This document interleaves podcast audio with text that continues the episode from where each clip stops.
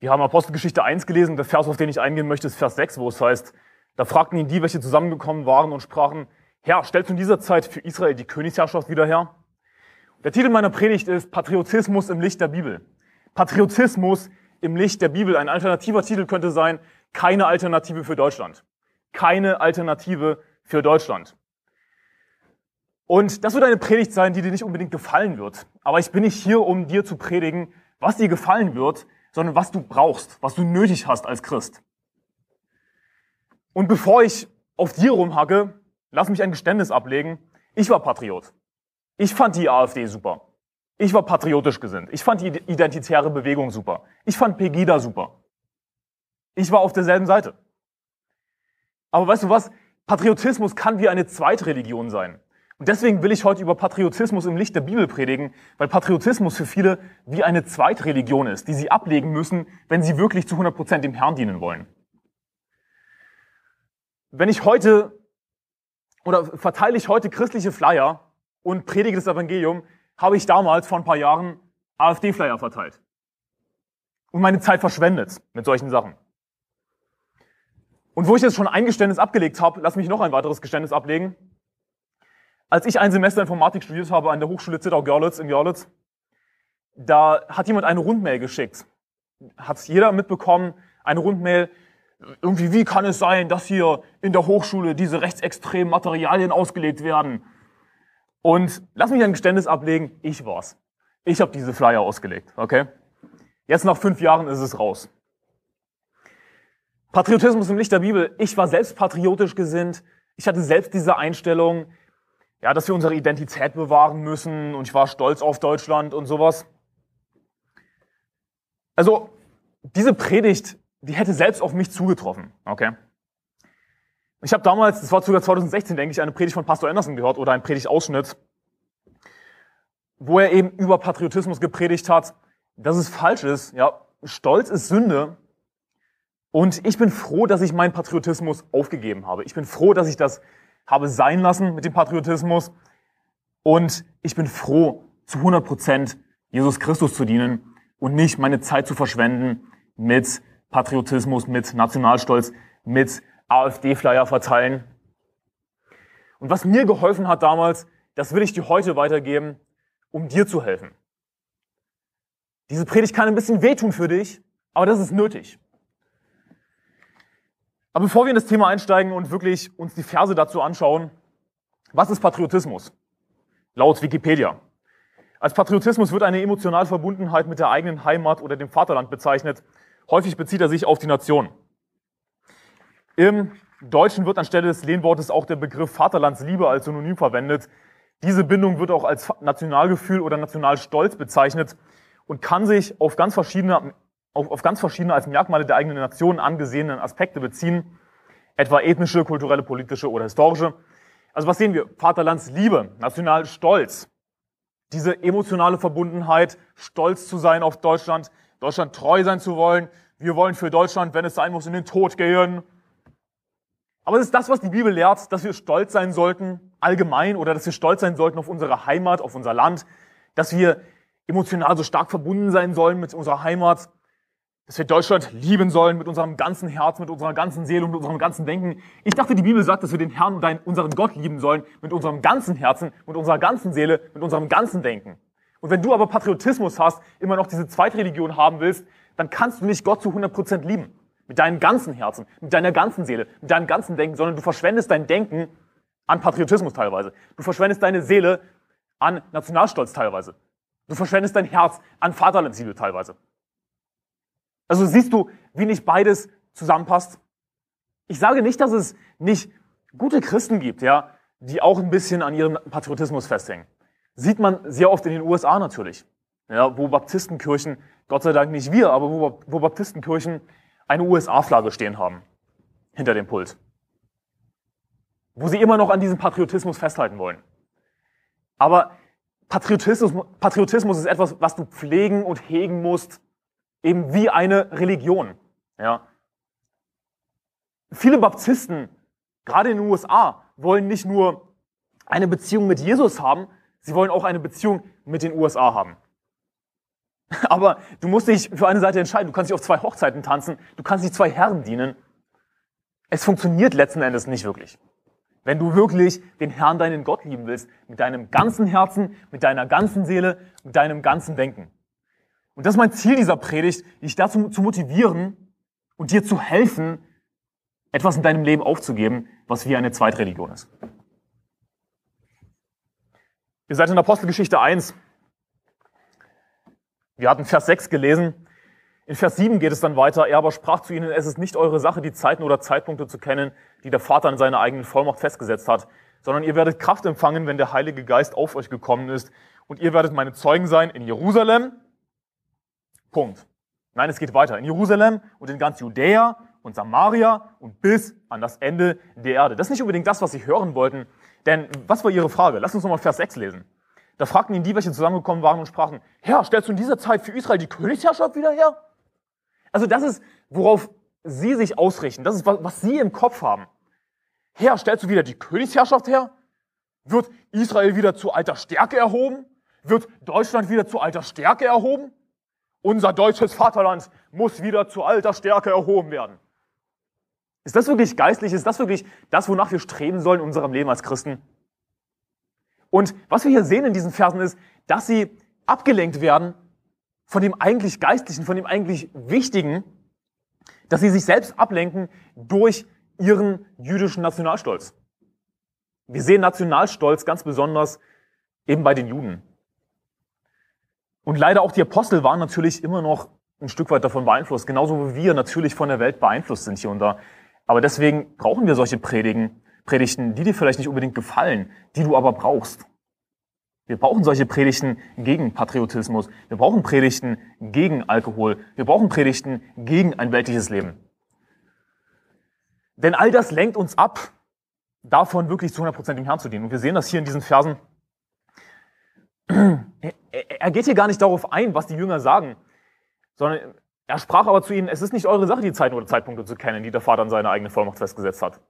Also er geht gar nicht so zu 100% darauf ein, sondern lenkt das Gespräch auf Geistliches, auf das, was wirklich zählt in unserem Leben, das Evangelium zu predigen. Sondern ihr werdet Kraft empfangen, wenn der Heilige Geist auf euch gekommen ist und ihr werdet meine Zeugen sein in Jerusalem, aber eben nicht nur in Jerusalem. Sie sollten nicht nur zu den Juden predigen. Das ist aber, was sie gedacht haben, was wir dann später sehen.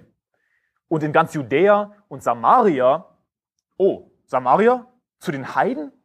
Oh, mit denen wollen wir nichts zu tun haben. Wir sind besser. Wir sind stolz auf unser israelisches Vaterland.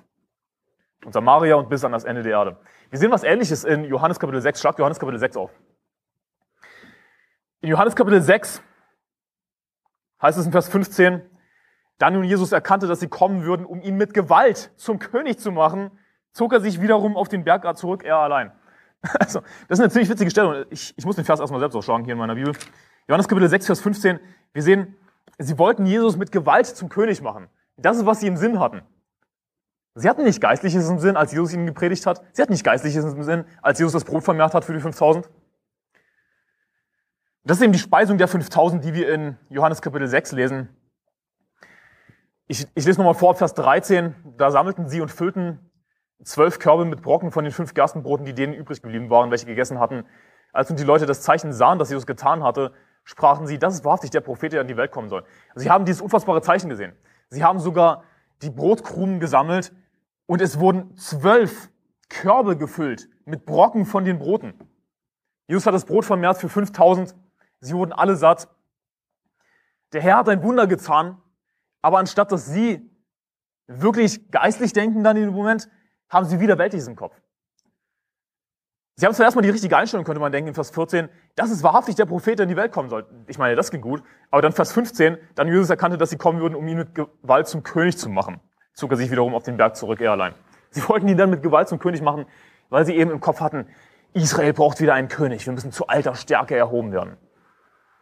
Wir sehen aber nicht, dass, dass Jesus das gefällt, sondern als, als er das bemerkt, zieht er sich zurück. Hey, es ist noch nicht an der Zeit. Wann wird Jesus Christus herrschen über diese Erde? Im tausendjährigen Reich. Aber dann wird es eben eine Weltherrschaft Christi sein. Dann wird es keine Nationen mehr geben. Dann wird es dein tolles Israel nicht mehr geben. Dann wird es dein tolles Deutschland nicht mehr geben. Weil es nicht um deine bescheuerte Abstammung geht, nicht um deinen bescheuerten Nationalstolz. Sondern es geht um Christus. Das, um Christus sollte es gehen in deinem Leben. Um das Evangelium. Geistliches zu tun, dem Herrn zu dienen. Und wir sehen hier eben, äh, trotzdem Jesus dieses Wunder getan hat, hatten sie diesen weltlichen, diesen fleischlichen Gedanken im Kopf. Und wir sehen das dann auch später, wenn wir hier weiterlesen, in, lass mich den Vers raussuchen, in Vers 25, und als sie ihn am anderen Ufer des Sees fanden, sprachen sie zu ihm, Rabbi, wann bist du hierher gekommen? Das ist Vers 25, Vers 26. Jesus antwortete ihnen und sprach, wahrlich, wahrlich, ich sage euch, ihr sucht mich nicht deshalb, weil ihr Zeichen gesehen habt, sondern, sondern weil ihr von den Broten gegessen habt und satt geworden seid. Warum sind, haben sie Jesus gesucht? Waren sie wirklich daran interessiert, dem Herrn zu dienen? Das ist der Christus. Wir haben den Sohn Gottes gefunden. Wir wollen an ihn glauben und ihm nachfolgen. Ist das ihre Motivation? Nein, sondern es geht ihnen um die Brote. Es geht ihnen darum, dass sie satt geworden sind. Ich meine, ist das nicht dumm? Ist das nicht langweilig? Ist das nicht sinnlos? Und genauso sinnlos ist Patriotismus. Ja, diese Einstellung, die sie eben auch haben, ja, dass sie ihn zum König machen wollten. Es ist sinnlos. Und es ist wirklich dumm, wenn wir daran denken, was Jesus gerade für ein Wunder getan hat. Dass er ein paar Brote vermehrt hat für 5000, dass sie alle satt geworden sind. Und nur Randbemerkung, wir sehen hier in Vers 26, wozu das führt, wenn wir, wenn wir einfach eine Massenevangelisation machen, ja, oder, oder, oder lass mich das anders formulieren. Bei vielen so Zeltevangelisationen, sowas wie Pro Christ oder sowas, kommen Leute zusammen, die nicht wirklich interessiert sind am Evangelium, die nicht daran interessiert sind, Gottes Wort zu hören, sondern warum kommen sie? Weil, sie, weil es eine Veranstaltung ist, weil sie Musik hören, ja, CCM, Christian Contemporary Music, Music, ist halt einfach Popmusik, Rockmusik, weil sie was zu essen bekommen, ja, es wird Essen angeboten bei einer Zeltevangelisation. Ich meine, sicher haben die Leute, die sowas veranstalten, Gutes dabei im Sinn, ja, will ich nicht unbedingt jedem Böses unterstellen. Aber wir sehen eben, wenn so viele Leute, so viele Menschenmassen zusammenkommen, da sind einfach viele Leute drunter, die nicht an, an Geistlichem interessiert sind, die nicht daran interessiert sind, Gottes Wort gepredigt zu hören, sondern die halt einfach Brot haben wollen. Und hier ist das Ding. Jesus lag natürlich nicht falsch damit, zu Massen zu predigen. Natürlich nicht. Er ist Gottes Sohn, er hat alles richtig gemacht. Aber wenn du wirklich mal die Bibel von vorne bis hinten liest, dann fällt dir auf, dass Jesus immer wieder gesagt hat, wenn er jemanden geheilt hat, dass sie ihn nicht offenbar machen sollten. Ist dir bewusst, dass Jesus absichtlich verhindern wollte, dass sich Menschenmassen sammeln? Aber was haben die Leute gemacht, wenn er einen Blinden geheilt hat zum Beispiel? Ja, er hat ihm gesagt, Jesus hat ihm gesagt, dass er ihn nicht bekannt machen sollte, dass er ihn nicht offenbar machen sollte, dass er nicht sagen sollte, dass er der Christus sei. Aber derjenige hat es dann eben doch gemacht, hat dann doch weiter erzählt. Es haben sich Menschenmassen gesammelt, die einfach zusammengekommen sind, um ein Spektakel zu sehen, aus ihrer Sicht. Weil sie eben nicht geistlich, sie haben nicht an den Herrn geglaubt, sie hatten nicht Geistliches dabei im Sinn oder die dann zusammengekommen sind, um Brot zu haben. Deswegen glaube ich nicht an so große Evangelisationsveranstaltungen. Das war auch nicht Jesu Absicht. Er wollte das verhindern. Er hat immer wieder gesagt, dass sie ihn nicht offenbar machen sollten. Die Leute aber haben sich nicht dran gehalten. Und dann hatte er manchmal ganz einfach keine Chance, als zu riesigen Massen zu predigen, weil die Leute ihn eben so bedrängt haben. Und äh, wenn du mir das nicht abkaufst, lies es selbst nach. Wir waren in Johannes Kapitel 6, Vers 15. Sie wollten ihn mit Gewalt zum König machen. Sie, sie, und, und was sehen wir hier? Durch ihren Patriotismus haben sie sich selbst abgelenkt von geistlichen Dingen. Haben sie sich selbst davon abgelenkt, dass Jesus der Christus ist. Haben sie sich selbst davon abgelenkt, dem Herrn zu folgen, zu 100 Prozent. Und das ist eben, was Patriotismus mit dir macht. Er lenkt dich ab. Was ist das Ziel meiner Predigt? Dass du deinen Patriotismus aufgibst. Und warum möchte ich, dass du deinen Patriotismus aufgibst? Weil er dich als Christ eben ablenkt von den eigentlich wichtigen Dingen, dem Herrn zu dienen. Aber lass uns ein paar Punkte anschauen, warum laut der Bibel Patriotismus falsch ist. Ich glaube, ich bin sehr fest davon überzeugt, dass Patriotismus falsch ist. Ich will euch das zeigen aus der Bibel. Schlagt mit mir auf Sprüche Kapitel 8. Sprüche Kapitel 8. Wir haben in der allgemeinen Definition von Wikipedia gelesen, dass Patriotismus oftmals synonym mit Nationalstolz verwandt wird. Und ich glaube, ich muss dir nicht erklären als Christ, dass Stolz natürlich falsch ist. Stolz ist falsch, Punkt. Ja, da muss man nichts weiter dazu sagen. Und da könnte ich eigentlich meine Predigt schon beenden. Denn Patriotismus, müsste jeder zugeben, ist eine Form von Nationalstolz. Ich bin stolz auf Deutschland, ich bin stolz, Deutscher zu sein. Unser deutsches Vaterland, ja. Aber Stolz ist falsch. Damit könnte ich meine Predigt eigentlich schon beenden. Aber ich will euch natürlich ein paar Verse dazu zeigen. Sprüche Kapitel 8, Vers 13. Sprüche Kapitel 8, Vers 13. Die Furcht des Herrn bedeutet, das Böse zu hassen. Stolz und Übermut und den Weg des Bösen und einen verkehrten Mund hasse ich. Hey, wenn du anfangen willst, den Herrn zu fürchten, wenn du wirklich die Furcht des Herrn haben willst, und die Furcht des Herrn ist der Anfang der Weisheit, wenn du den Herrn nicht fürchtest, dann hast du noch nicht mal angefangen, weise zu werden. Willst du den Herrn fürchten? Okay, dann, dann hasse das Böse. Oh, Hass ist falsch, Anselm. Das ist so lustig, wie Christen heutzutage denken, dass Hass falsch sei. Obwohl die Bibel uns dazu auffordert, zu hassen. Gottes Feinde zu hassen, das Böse zu hassen. Wie ihr den Herrn liebt, hasst das Böse. Willst du den Herrn lieben? Willst du dem Herrn treu sein? Willst du die Furcht des Herrn haben? Hasse das Böse. Hasse Stolz. Du musst Stolz aus deinem Leben verbannen. Stolz ist eine große Sünde, ist eine ekelhafte Sünde. Raus mit dem Stolz aus deinem Leben. Aber ich will meinen Patriotismus behalten. Ich will stolzer Deutscher sein. Nun, du liegst falsch. Stolz und Übermut, den Weg des Bösen und einen verkehrten Mund hasse ich. Siehst du, was Gott hasst, das sollten auch wir hassen. Das ist nicht schwer zu verstehen, das sollte jedem Christen eigentlich offensichtlich sein.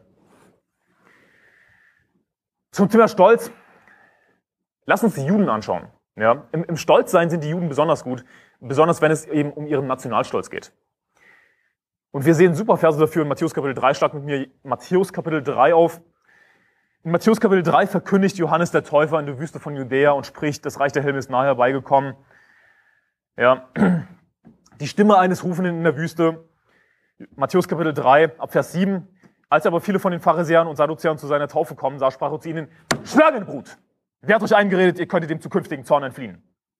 Aber warum bist du so beleidigend?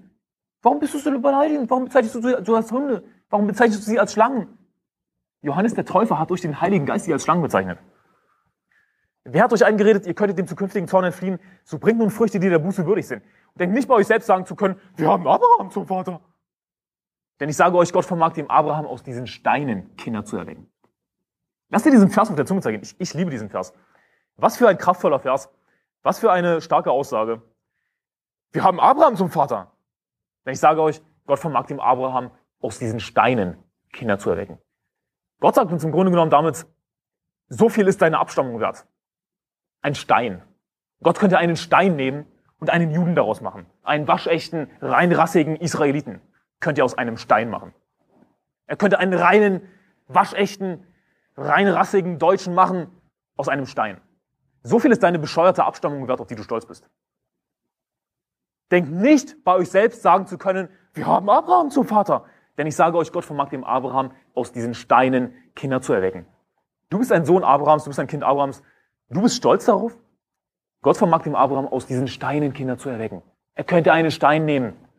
So viel ist deine Abstammung wert. Ein bescheuerter Stein, den Gott nehmen könnte und einen Nachkommen Abrahams daraus machen könnte. Einen rein rassigen, waschechten Deutschen daraus machen könnte. Ich meine, hier ist das Ding. Eine gewisse Verbundenheit mit dem Heimatland ist natürlich normal. Mit dem Land, in dem du geboren bist. Das ist völlig normal. Ich, ich sage nicht, dass es falsch ist, irgendwie äh, Heimweh zu haben, ja, gerne zu Hause zu sein, gerne in Deutschland zu sein, gerne Zeit zu verbringen mit deinen, mit deinen geistlichen Brüdern in Deutschland.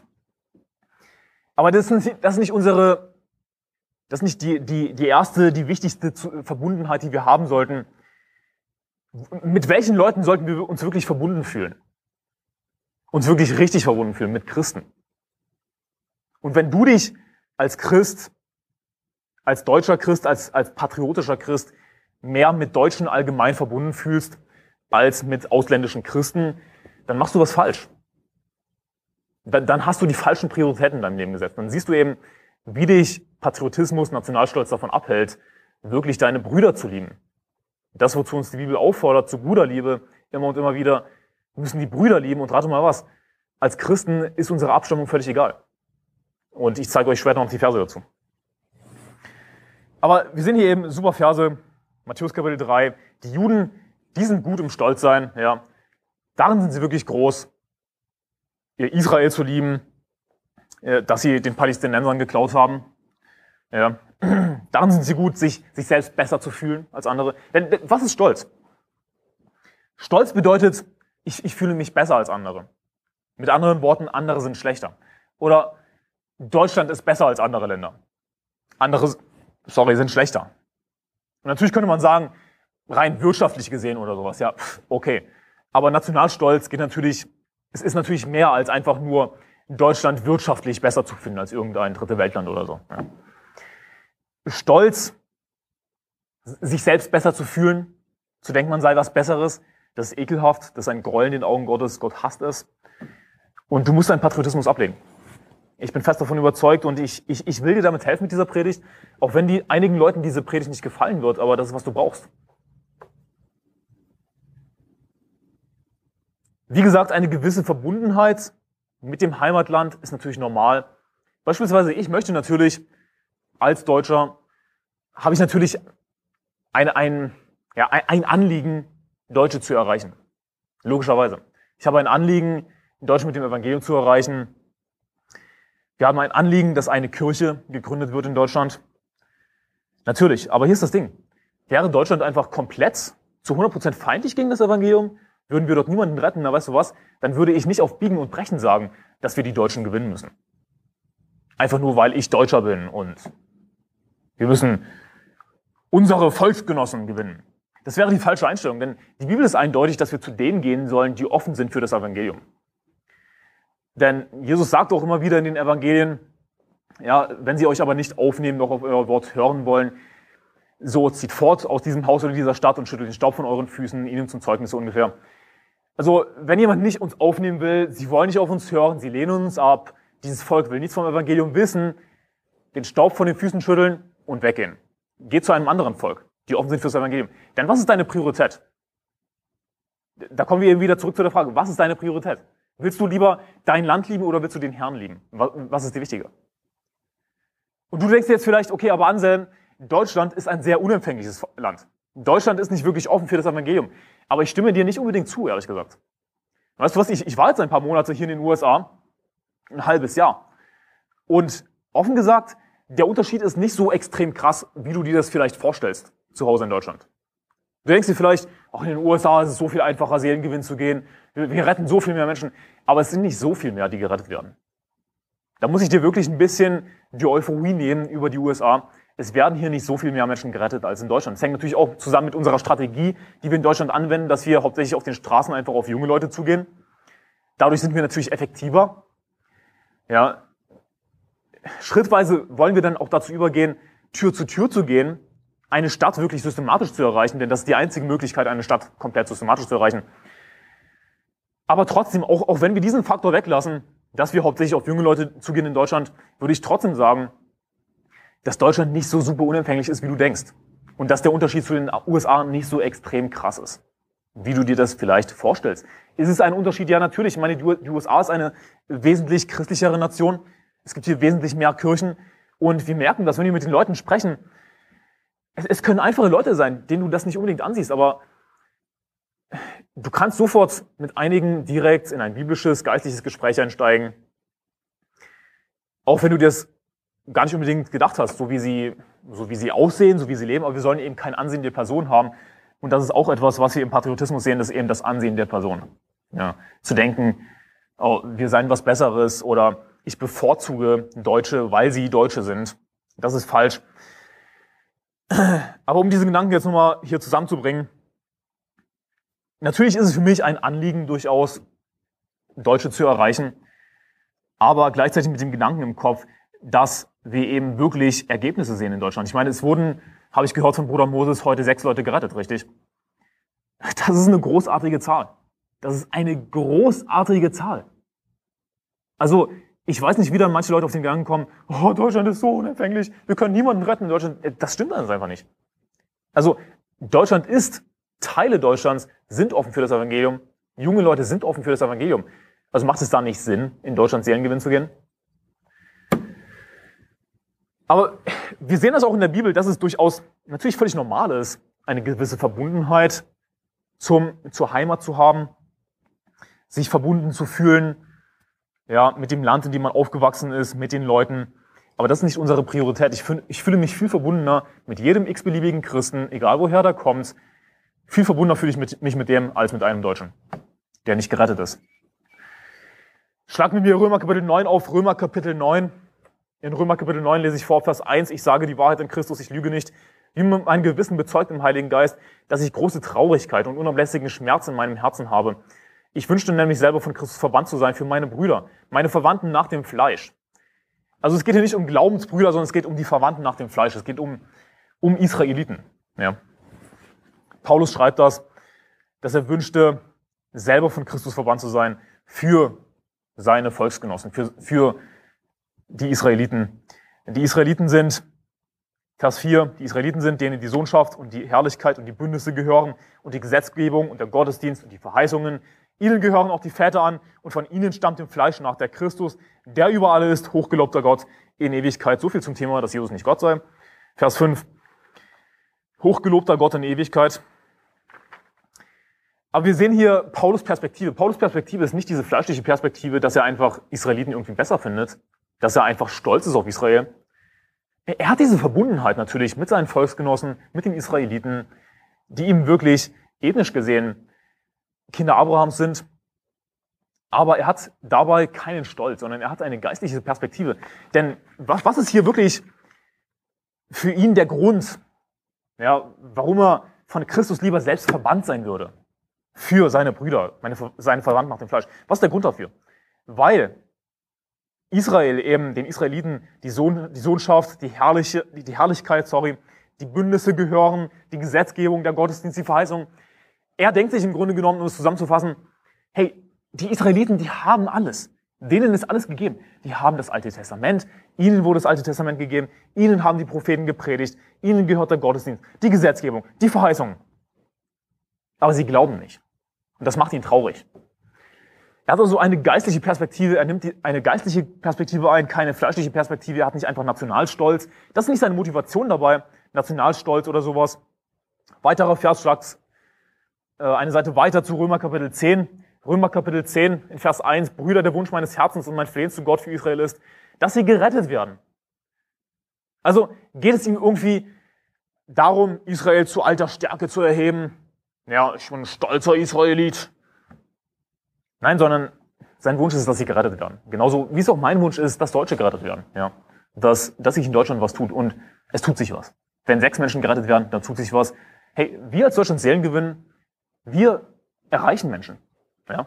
Wir tun das, worin all diese EFG und FEG, FEC-Gemeinden versagen, all die Brüdergemeinden und die evangelische Kirche sowieso, katholische Kirche sowieso. Wir erreichen wirklich Menschen. Und nicht nur in dem Sinne, dass sie gerettet werden, sondern dass sie dann auch Christus nachfolgen. Dass sie sich taufen lassen wollen. Wir erreichen Menschen. Also können wir in Deutschland was, was erreichen? Können wir in Deutschland geistlich was tun? Ja, absolut. Und, also ich habe null eine negative Einstellung, wenn es um geistlichen Dienst in Deutschland geht. Null. Ich weiß nicht, woher so eine negative Einstellung kommt. Ich sehe keinen Grund dafür. Ja, aber die Gesetzgebung in Deutschland. Nun weißt du was, in anderen Ländern wird es auch immer schlimmer. Das ist halt so. Was willst du erwarten? Das ist die Welt, in der wir leben. Aber wir sehen hier in Römer Kapitel 10 auch, dass er, dass ihm natürlich Israel am Herzen liegt, dem Apostel Paulus. Ihm liegen seine Volksgenossen natürlich in gewisser Weise am Herzen. Ja, das ist das Land, in dem er aufgewachsen ist. Aber was ist sein Ziel? Sein Ziel ist nicht etwas Fleischliches, etwas Weltliches, er hat nicht Nationalstolz, sondern ihm geht es um geistliche Dinge dabei. Wir sehen dann aber andererseits in der Apostelgeschichte die menschliche Seite der Apostel, ihre Fehler. Und die Bibel ist deswegen so ein gutes Buch, deswegen so eine komplexe, gute Literatur, weil sie eben die Realität darstellt. Sie hat nicht, sie gibt uns nicht irgendwie ein, ein völlig verklärtes, verblümtes Bild auf Apostel, auf Diener Gottes, auf Männer Gottes, dass sie irgendwie perfekt seien, sondern die Bibel nennt extreme Sünden direkt beim Namen, dass David zum Beispiel, der Mann nach dem Herzen Gottes, Ehebruch begangen hat, dass er Mord begangen hat. Die Bibel stellt uns die Realität dar. Ich finde es immer so lustig, wie Leute sich darüber aufregen, ja, Atheisten, ja, wie soll ich denn an die Bibel glauben, wenn die Welt so schlecht ist, so nach dem Motto, was ist das für ein Argument, was ist das für ein Schwachsinn? Die Welt ist so schlecht und all das Leid in der Welt. Warum soll ich an die Bibel glauben? Nun, ich gebe dir einen guten Grund, an die Bibel zu glauben, eben gerade weil die Welt so schlecht ist, gerade weil die Welt voller Leid ist. Das ist ein guter Grund, an die Bibel zu glauben, denn die Bibel stellt die Realität dar. Wir lesen von extremem Leid in der Bibel. Wir lesen von Leid in der Bibel, das wir wahrscheinlich niemals erfahren werden. Realistisch gesehen. Aber wir sehen eben in der Apostelgeschichte dann die menschliche Seite der Apostel, die Fehler, die sie gemacht haben. Wir sehen, dass große Männer Gottes, die uns als Vorbilder dienen, Fehler gemacht haben. Fehler, wo wir uns als Christen heutzutage denken, wie dumm waren die eigentlich? Waren die wirklich solche Idioten? Das ist wirklich, was man sich manchmal denken kann. Das liegt daran, dass wir eben das hier haben. Ja. Wir haben alle Bücher der Bibel in einem Buch als eben die Bibel. Aber du musst dir vorstellen, dass damals nicht unbedingt der Fall war, sondern warum bezeichnen wir die einzelnen Bücher der Bibel als Bücher? Weil es eben Bücher waren, weil es eben Buchrollen waren. Einzelne Buchrollen. Es hatte eben jemand das Buch Johannes. Ja, es hatte jemand das Buch 1. Timotheus, den ersten Timotheusbrief. Verschiedene Bücher, die alle Gottes Wort sind. Gott sei Dank haben wir heute eben sowas wie Buchdruck. Und nicht nur Buchdruck, schon seit hunderten von Jahren, sondern auch das Internet. Und haben einfach die Bibel zusammengefasst und sind dadurch in einer besseren, in einer vorteilhaften Stellung gegenüber den Aposteln sogar. Wir sind hier definitiv im Vorteil heutzutage. Und deswegen möchte ich auch nicht so denken, irgendwie, ach, wenn ich nur damals gelebt hätte, irgendwie ähm, in der Blütezeit Israels. Nee, ich will heutzutage leben. Ich denke, dass wir es echt besser haben. In vielerlei Hinsicht haben wir es besser. Aber starten wir auf Apostelgeschichte 8. Apostelgeschichte 8. Wir sehen auch die, die fleischliche Haltung der Apostel, ja, dass sie eben immer noch beeinflusst waren vom Judentum vom falschen Judentum, denn was ist richtiges Judentum? Was ist ein anderes Wort für richtiges Judentum? Christentum. Aber wir sehen, dass sie beeinflusst waren eben von falschen Juden, dass sie beeinflusst waren von diesem Nationalstolz der Juden.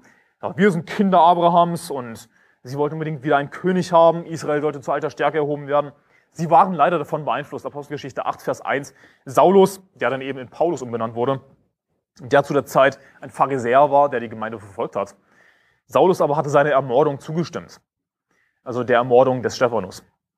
Und an jenem Tag erhob sich eine große Verfolgung gegen die Gemeinde in Jerusalem und alle zerstreuten sich in die Gebiete von Judäa und Samaria, ausgenommen die Apostel. Und, und das ist ein wichtiger Vers. Das ist ein Vers, den du nicht überlesen solltest. Oh, ausgenommen die Apostel, okay, hm, was interessiert mich das? Aber das ist ein extrem wichtiger Vers. Denn das zeigt, dass trotzdem die Gemeinde zerstreut wurde in die Gebiete von Judäa und Samaria, also auch zu den Heiden, Trotzdem die Gemeinde zerstreut wurde, haben die Apostel immer noch daran festgehalten, dass sie nur Jerusalem erreichen wollten, dass sie nur die Juden erreichen wollten. Das war ihre Haltung. Deswegen heißt es hier eben, ausgenommen die Apostel. Und wir wissen definitiv, dass es falsch ist, was sie hier getan haben. Denn schlag nochmal um zu Apostelgeschichte 1. Apostelgeschichte 1, da heißt es in Vers 7, er aber sprach zu ihnen, es ist nicht eure Sache, die Zeiten oder Zeitpunkte zu kennen, die der Vater in seiner eigenen Vollmacht festgesetzt hat, sondern ihr werdet Kraft empfangen, wenn der Heilige Geist auf euch gekommen ist. Und ihr werdet meine Zeugen sein in Jerusalem und in ganz Judäa und Samaria und bis an das Ende der Erde. Siehst du, das ist der Auftrag, den Jesus uns eigentlich gegeben hat. Das ist der Missionsbefehl. Jesus hat uns befohlen, in die ganze Welt zu gehen, das Evangelium aller Kreatur zu verkündigen. Aber die Apostel dachten zu dem Zeitpunkt nicht, wir verkündigen das Evangelium aller Kreatur. Nee, wir gehen zu den Juden. Wir bleiben in Jerusalem. Und diese Verfolgung der Gemeinde, weißt du, wer die gebracht hat? Ich glaube, dass Gott diese Verfolgung gebracht hat. Dass Gott absichtlich diese Verfolgung zugelassen hat, eben damit sich die Jünger endlich mal zerstreuen. Dass sie eben nicht nur in Jerusalem bleiben, dass sie nicht nur zu den Juden gehen, sondern dass sie den Missionsbefehl erfüllen, in die ganze Welt gehen, die Heiden erreichen mit dem Evangelium. Aber wir sehen hier eben, wenn wir lesen in Apostelgeschichte 8, Vers 1, ausgenommen die Apostel, dass ausgerechnet die Apostel eine falsche Einstellung hatten. Sie hatten immer noch diesen Nationalstolz. Sie hatten immer noch gedacht, ja, die Juden, die sind, also wir sind eigentlich besser als die Heiden. Und das sehen wir dann auch später in Apostelgeschichte 10. Wir sind eigentlich besser als die Heiden. Die Heiden, pff, die, nee, die werden wir nicht erreichen. Sollten die an den Herrn glauben? Sie hatten eine falsche Einstellung. Und wir sehen eindeutig, Jesus hat es empfohlen, in alle Welt zu gehen, nicht nur in Jerusalem zu bleiben. Und, und, und was sehen wir? ja, im Missionsbefehl, in diesem Befehl, ja, Jerusalem zu erreichen, Judäa, Samaria und bis an die Enden der Erde. Wir sehen das Prinzip darin, dass wir zuerst logischerweise unsere Heimat erreichen. Und, und das ist wichtig. Ja. Überlie überlies nicht diesen Vers, sondern denk darüber nach, all die Missionare heutzutage oder Leute, die in die Mission gehen wollen, ja, in Freikirchen, jemand will die Mission gehen. Weißt du, was die machen? Die gehen irgendwo nach Afrika. Die wollen irgendwo in den Dschungel gehen. Die wollen irgendwie unerreichte Völker erreichen. Sie haben sofort äh, die Enden der Erde im Blick. Also sehen das, sehen das Gegenteil von den Aposteln. Ja, die Apostel, die wollten nur in ihrer Heimat, in ihrer Heimat bleiben, nur ihre Volksgenossen erreichen. Heutzutage, viele junge Leute in Freikirchen haben diesen Gedanken, wir wollen nur ins Ausland gehen. Beides ist falsch. All diese Leute, die mal Missionare werden wollen und unbedingt nach Afrika gehen wollen oder nach Sibirien oder nach Israel, ja, was für eine dumme Idee. Ich meine, erstens wirst du in Israel niemanden retten wahrscheinlich. Aber, aber hier ist das Problem an der Sache. Hast du schon mal, bist du schon mal Seelengewinn gegangen in Deutschland? Bist du schon mal Seelengewinn gegangen in Görlitz? Bist du schon mal Seelengewinn gegangen in Dresden? Bist du schon mal Seelengewinn gegangen in Leipzig? Warst du schon mal Seelengewinn überhaupt? Irgendwann mal? Nein. Hast du schon mal evangelisiert in deiner Heimat? Nein. Nun, also das ist falsch. Denn die Bibel sagt uns, dass wir eben in Jerusalem anfangen sollen. Was symbolisiert das, dass wir in unserer Heimat anfangen sollen? Das ist, das ist eigentlich logisch. Die Bibel sagt uns das aber auch ganz klar. Das ist ein gutes biblisches Prinzip, das wir hier rauslesen können aus dem Text, dass wir in der Heimat anfangen zu evangelisieren, Seelengewinn zu gehen. Hey, Mission ist vor der Haustür. Du hast garantiert viele Nachbarn, die nicht gerettet sind, die das Evangelium noch nie zu 100 Prozent gehört haben. Die brauchen dich. Zuallererst. Aber dann sollen wir eben auch in alle Welt gehen. Und ich lese nochmal Vers 1 vor, Apostelgeschichte 8, Apostelgeschichte 8, Vers 1. Sorry. Und an jenem Tag erhob sich eine große Verfolgung gegen die Gemeinde in Jerusalem und alle zerstreuten sich in die Gebiete von Judäa und Samaria, ausgenommen die Apostel. Wir wollen nicht zerstreut werden. Wir wollen nicht diese Verfolgung. Wovor hast du Angst? Wir sehen doch hier gerade daran, dass diese Verfolgung nötig war. Gott hat diese Verfolgung gebracht, damit sie sich endlich zerstreuen damit das Evangelium weiter verbreitet wird. Weißt du, wozu Verfolgung führt? Dass das Evangelium verbreitet wird, dass mehr Kirchen entstehen. Oh, die Gemeinde wurde zerstreut. Ah, die wurden alle zerstört. Und jetzt gibt es keine Gemeinde mehr in Jerusalem. Rate mal was. Gerade dadurch wurden andere Gemeinden gegründet. Gerade dadurch wurde das Evangelium, wurde das Evangelium verkündet, weiter verbreitet in der Welt. Verfolgung ist super. Verfolgung ist notwendig. Philippa Kapitel 1, Vers 12. Ich will aber, Brüder, dass ihr erkennt, wie das, was mit mir geschehen ist, sich vielmehr zur Förderung des Evangeliums ausgewirkt hat. Sodass in der ganzen kaiserlichen Kaserne und bei allen übrigen bekannt geworden ist, dass ich um des Christus willen gefesselt bin und dass die meisten der Brüder im Herrn durch meine Fesseln ermutigt, dass es desto kühner wagen, das Wort zu reden, ohne Furcht. Und das ist es, was manche von euch immer noch brauchen. Ich weiß, dass ich mich immer wieder wiederhole mit dem Thema, wieder, mit dem Thema Verfolgung, dass ich das immer erwähne in meinen Predigten, aber ich muss mich wiederholen, weil einige von euch das immer noch brauchen. Hoffe, was könnte passieren? Und du machst dir Angst vor Sachen, die noch gar nicht passiert sind. Und, und hier ist das Ding. Erzähl mir nicht, dass die Gemeinde Jerusalem nicht wusste, dass die Juden gegen sie sind. Rate mal was. Die Juden haben Jesus Christus gekreuzigt. Sie haben Jesus gehasst. Sie hassen Christen. Wussten sie wirklich nicht, dass die Juden gegen sie sind? Natürlich wussten sie das. Und sie haben trotzdem weitergemacht. Und ich wünschte mir, dass bei manchen von euch Philippa Kapitel 1, Vers 12 bis 14 Realität werden würde. Dass ihr es desto kühner wagt, das Wort zu reden, ohne Furcht. Das, was ihr braucht. Warum denkst du nicht an die Verheißungen der Bibel? Warum denkst du nicht an Psalm 91, Vers 11? Ja, wenn ich Psalm 91, Vers 11 lese, muss ich immer an Mendelssohns Elias denken. Denn er hat seinen Engeln befohlen über dir, dass sie dich behüten auf allen deinen Wegen. Warum, warum singst du nicht Psalmen in deinem Herzen, um dich zu beruhigen? Warum denkst du nicht an die Verheißung, die Gott uns gegeben hat, dass uns behüten wird auf allen unseren Wegen, dass die Engel uns auf den Händen tragen werden, dass sie unseren Fuß nicht an einen Stein stoßen. Warum denkst du nicht an Psalm 91? Glaubst du nicht, dass Gott dich beschützen wird? Oh, aber wir sehen doch an seinem, in der Apostelgeschichte, dass sie zerstreut wurden, dass sie verfolgt wurden. Ja, aber rate mal was, sie wurden währenddessen beschützt. Sie waren trotzdem in Sicherheit. Es gibt zwei Möglichkeiten, in Sicherheit zu sein. Entweder du gehst eben der Verfolgung aus dem Weg, du gehst Risiken aus dem Weg, dann wirst du in gewisser Weise in Sicherheit sein. Aber weißt du was? Hier ist der Witz an der Sache, hier ist das Paradoxe. Wenn du wirklich so dein Leben leben willst als Christ, dann wird Gott Verfolgung bringen. Dann wird Gott dafür sorgen, dass du verfolgt wirst. Und das ist auch, was wir in der Apostelgeschichte sehen. Sie wollten nur in Jerusalem bleiben. Sie wollten es sich einfach machen. Was passiert? Verfolgung. Damit sie es endlich mal kapieren, damit sie endlich mal wirklich für den Herrn leben. Manche von euch brauchen Verfolgung. Ich, ich meine es echt nicht übel mit euch, aber das ist, was ihr hören müsst. Die andere Möglichkeit, in Sicherheit zu sein, aber hier ist das eben das Ding, wenn du immer nur Risiken aus dem Weg gehst, das ist eigentlich eine falsche Sicherheit, denn Gott wird dann absichtlich Verfolgung bringen, dass du aufgerüttelt wirst. Und alle, die gottesfürchtig leben wollen in Christus Jesus, werden Verfolgung erleiden. Du kannst letzten Endes so mit Verfolgung nicht aus dem Weg gehen, wenn du ein, ein gottesfürchtiger Christ sein willst. Du kannst nicht der Verfolgung aus dem Weg gehen, du kannst Widerstand nicht aus dem Weg gehen. Es funktioniert nicht. Du wirst eine Zeit lang Sicherheit sein. Oh, jetzt habe ich endlich Sicherheit, super. Aber das wird nicht lange währen. Andere Möglichkeit, du gehst einfach alle Risiken ein. Ohne Rücksicht auf Verluste, alle Risiken, verkündigst das Evangelium, machst weiter, predigst noch mehr, verteilst noch mehr kontroverse Filme, die LGBT-Lüge. Und dann wirst du eben gerade dadurch in Sicherheit sein, denn rate mal was. Dann wird Gott sich denken, hey, der lebt für mich. Der tut alles, was er kann.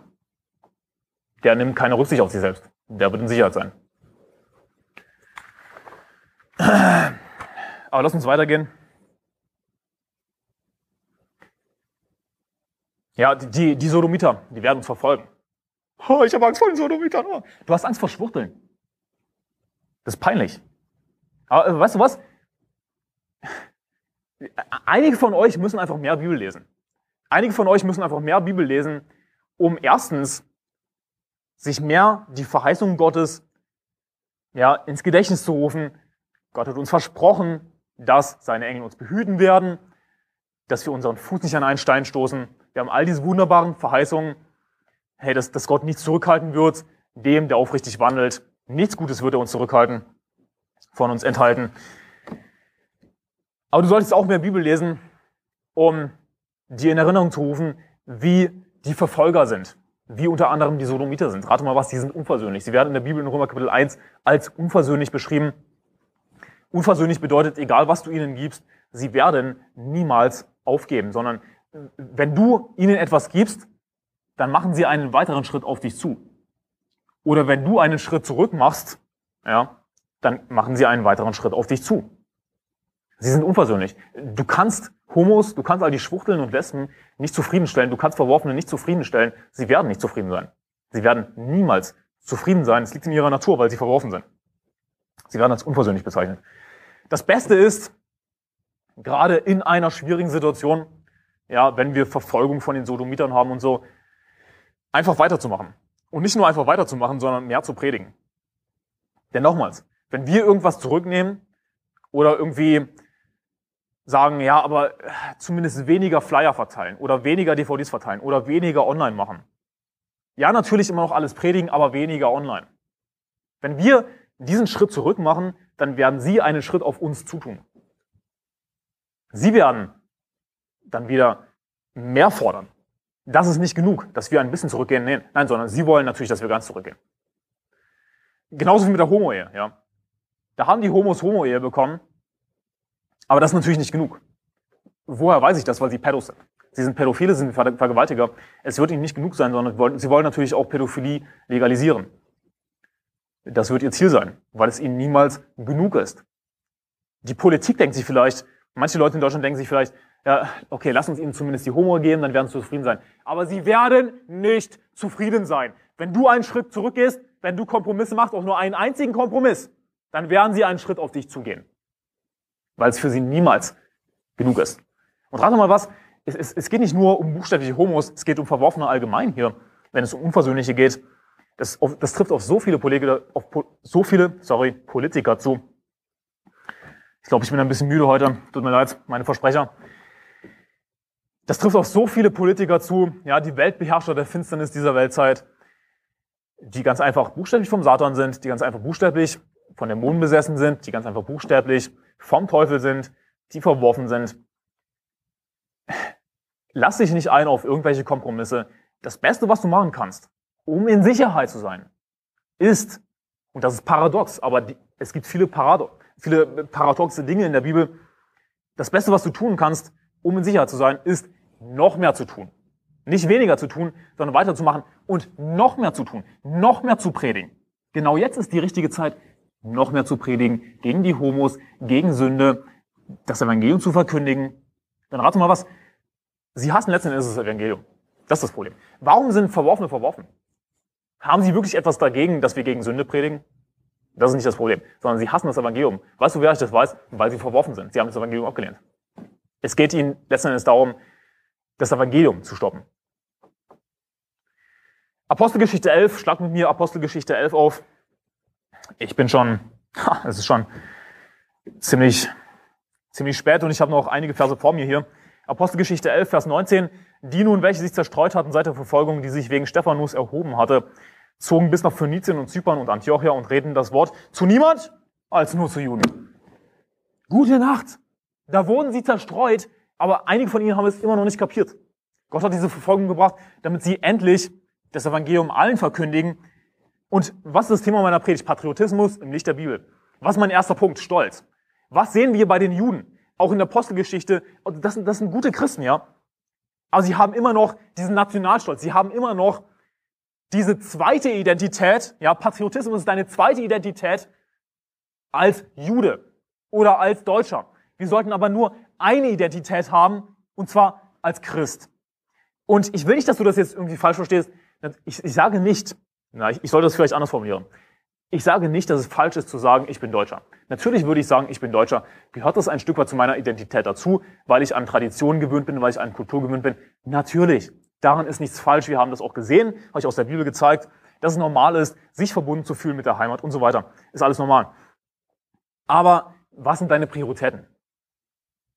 Denn, guck mal, sie tun hier eigentlich was Geistliches, ja. Sie, sie redeten das Wort, Apostelgeschichte 11, Vers 19. Sie haben aber gleichzeitig dabei ihre zweite Identität. Sie, sie stehen gleichzeitig mit einem anderen Bein in der Welt und wollen festhalten an ihrem Nationalstolz, haben immer noch diesen Gedanken im Kopf, dass Juden irgendwie besser seien. Dass Juden Gottes Volk sind. Wir müssen zu den Juden reden. Das ist falsch. Nationalstolz ist falsch. Gott hasst Stolz. Stolz ist Sünde. Leg deinen Patriotismus ab. Und wozu führt das? Dass sie eben nicht jedem Menschen das Evangelium verkündigen. Das ist natürlich ein, ein ziemlich extremes Beispiel. Ich sage nicht, dass es bei dir unbedingt der Fall ist, aber wir brauchen diese extremen Beispiele, die vielleicht nicht unbedingt zu 100% auf uns zutreffen, aber um zu sehen, wozu das führen kann, dass wir gewarnt werden. Das ist eine super falsche Haltung. Aber in den folgenden Versen lesen wir dann, dass sie es doch begriffen haben und dann predigen sie auch zu den Heiden das Evangelium mit Erfolg. Denn rate mal was, die Juden sind nicht offen für das Evangelium. Sie haben Jesus abgelehnt, sie haben Jesus getötet. Die Heiden aber sind offen Apostelgeschichte 10, schlagt mit mir Apostelgeschichte 10 auf, Vers 28.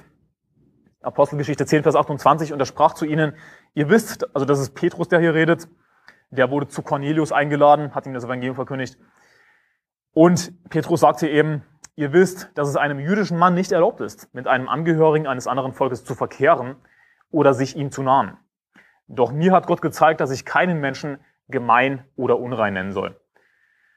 Und das ist eine unfassbare Aussage, die du dir wirklich auf der Zunge zergehen, zergehen lassen solltest.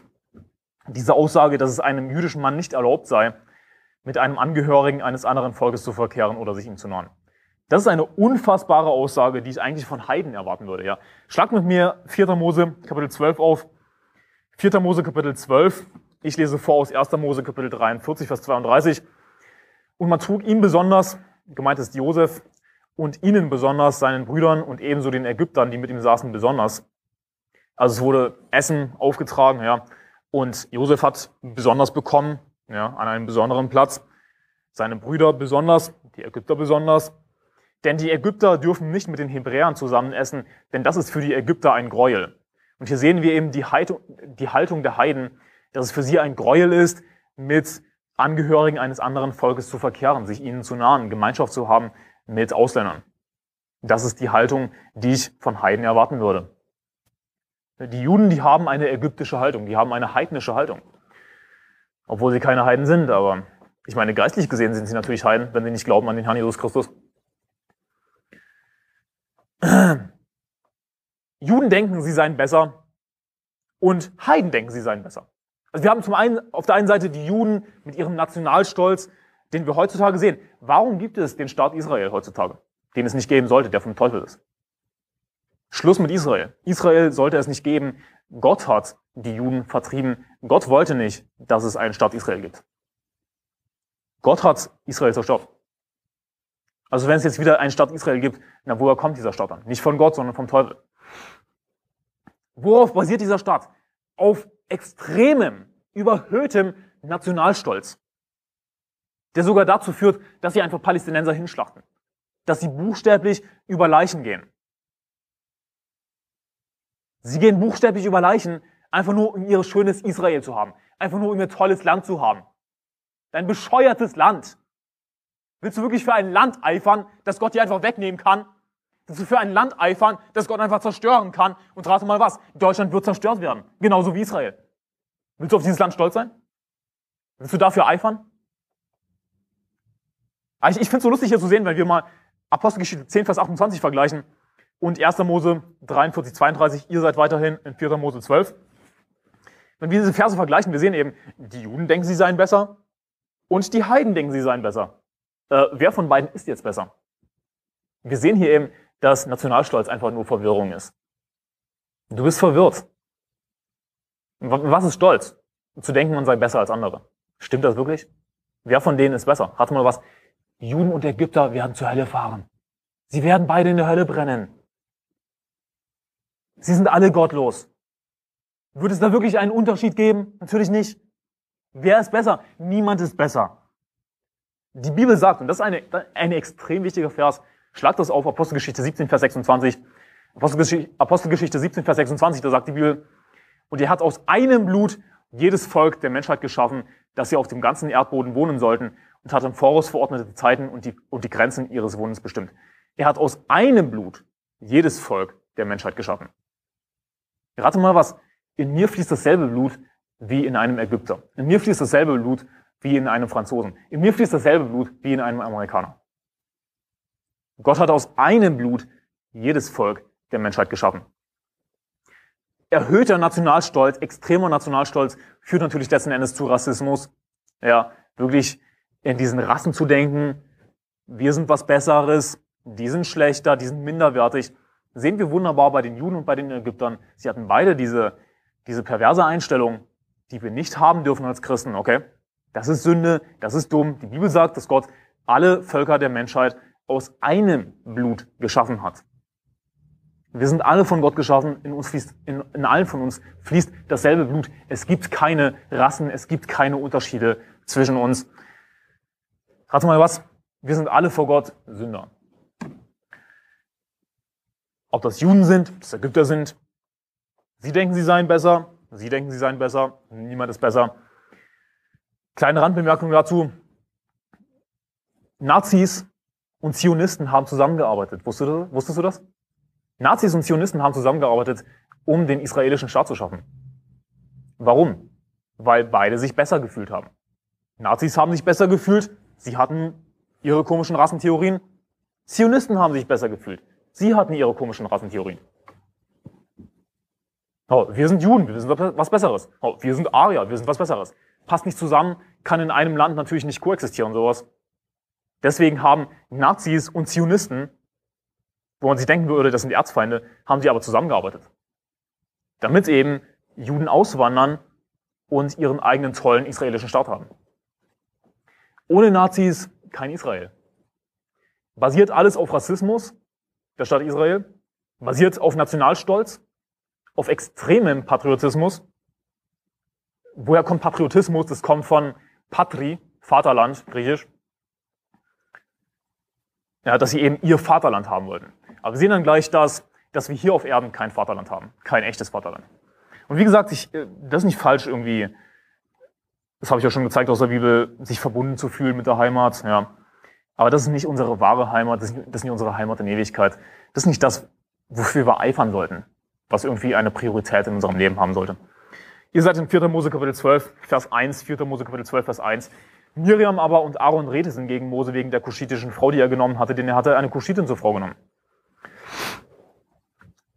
Miriam Aaron, sie haben sich aufgelehnt gegen Moses, der von Gott bestimmt war, das Volk Israel zu leiten, zu führen. Warum? Wegen der kuschitischen Frau. Können wir sich denken, ja, wo ist jetzt das Problem? Aber die Bibel sagt uns, was das Problem ist. Denn er hatte eine Kuschitin zur Frau genommen. Also warum wurden sie wütend? Warum redeten sie gegen Moses? Nicht einfach, weil er eine Frau hatte, sondern weil er eine Kuschitin zur Frau genommen hat. Hat er eine Kuschitin geheiratet? Er hat eine Schwarze geheiratet? Was? Das darf nicht wahr sein.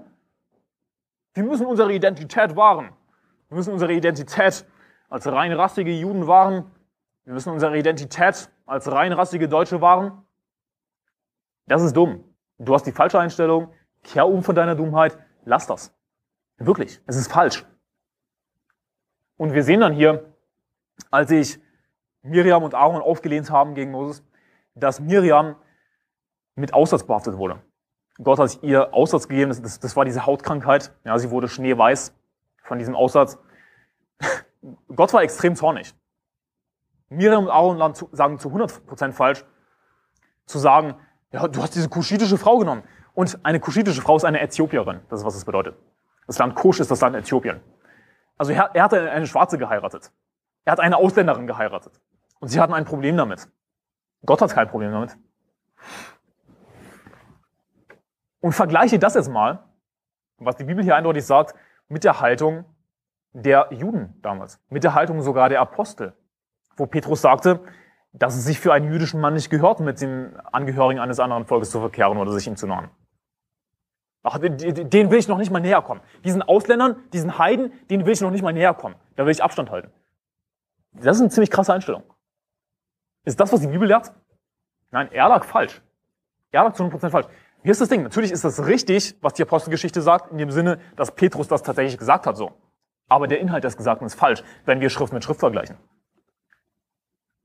Miriam und Aaron aber redeten gegen Mose wegen der kuschitischen Frau, die er genommen hatte, denn er hatte eine Kuschitin zur Frau genommen. Er hat sich halt in diese Schwarze verknallt. Wo ist das Problem? Für Gott ist es kein Problem. Wir müssen aber unsere Identität wahren, Anselm. Willst du etwa, dass ganz Deutschland schwarz wird? Ist mir scheißegal.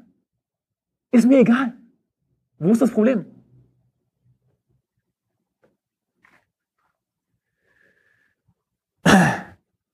Dieser Nationalstolz, irgendwie unsere Identität zu bewahren und sowas, das ist alles Quatsch. Ja. Das ist nicht das, das, was die Bibel sagt. Die Bibel sagt, dass wir alle aus einem Blut geschaffen sind. Und ähm, so weit zu gehen, zu sagen, wir müssen unsere Identität bewahren im Sinne, ja, dass wir keine schwarze Person heiraten. Das, das ist einfach nur Rassismus. Ich meine, hier ist das Ding. Wenn, wenn du keine schwarze Frau heiraten willst, okay. Aber andersherum, wenn du keine, keine weiße Frau heiraten willst, auch okay. Wo ist das Problem? Hesekiel Kapitel 47, Hesekiel Kapitel 47, Vers 22. Hesekiel Kapitel 47, Vers 22, die Bibel lehrt, dass für einen Fremdling das Recht, dasselbe Recht gelten sollte. Also ja, für einen Fremdling, das heißt für einen Ausländer, sollte dasselbe Recht gelten. Und dieser Teil der Predigt wird jetzt einigen auch nicht gefallen. Aber weißt du was, ich bin nicht hier, um einfach das zu predigen, was dir gefällt, sondern ich bin hier, um das zu predigen, was die Bibel sagt. Und wenn du denkst, dass du irgendwie schlauer bist, ja, ich habe da eine andere Meinung, ich sehe das nicht so, weißt du was, du liegst einfach falsch, denn die Bibel sagt, dass ein Fremdling, der im Land lebt, dasselbe Recht haben sollte. Hesekiel Kapitel 47, Vers 22.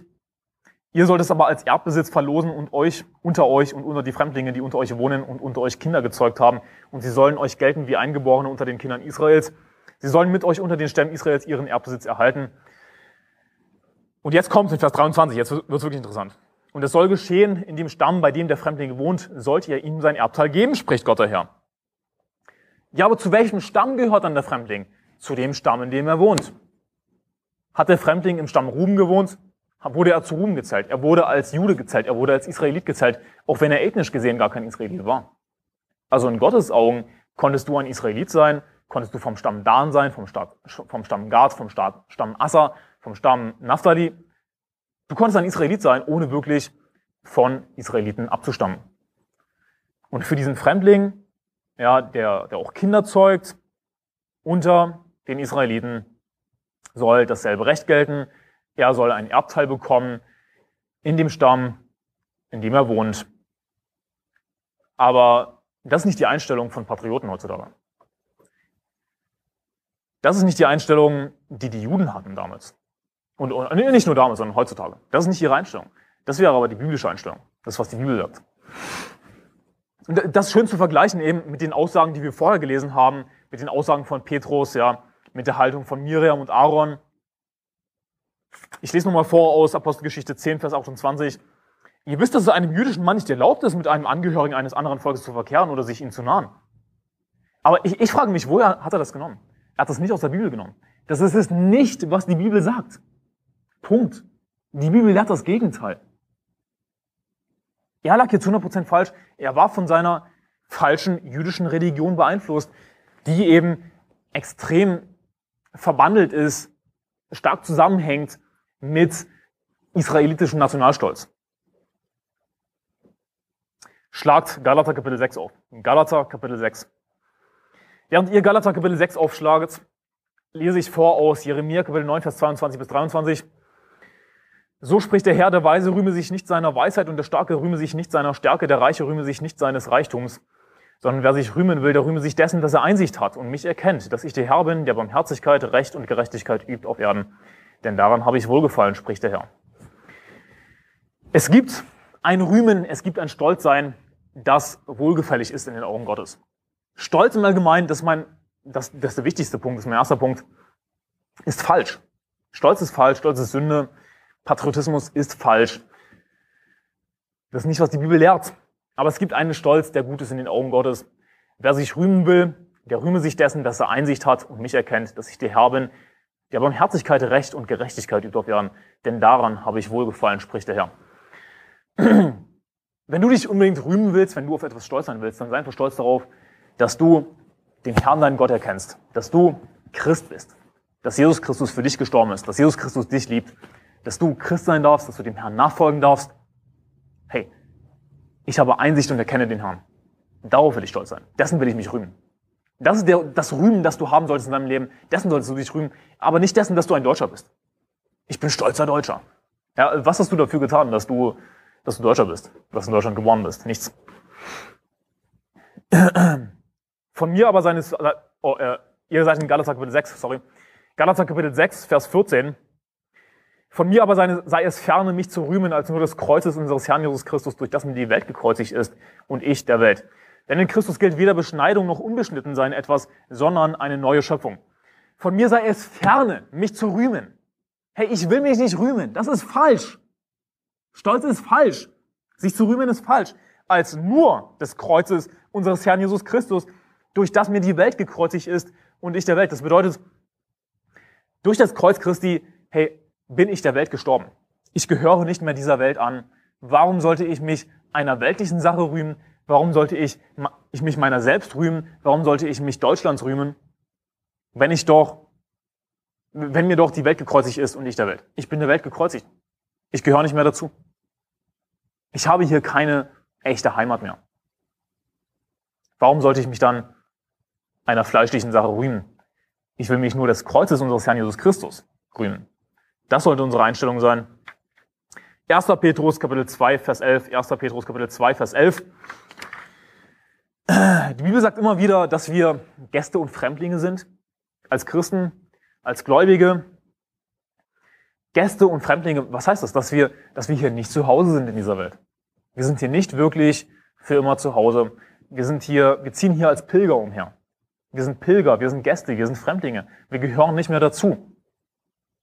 Ja, durch das mir die Welt gekreuzigt ist. Durch das Kreuz unseres Herrn Jesus Christus. Durch das, durch das mir die Welt gekreuzigt ist und ich der Welt. Wir gehören nicht mehr dazu. Wir sind Gäste und Fremdlinge. 1. Petrus Kapitel 2, Vers 11.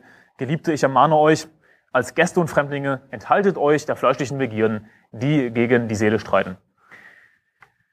Wir sind Gäste und Fremdlinge, deswegen sollen wir uns fleischlicher Begierden enthalten, die gegen die Seele streiten.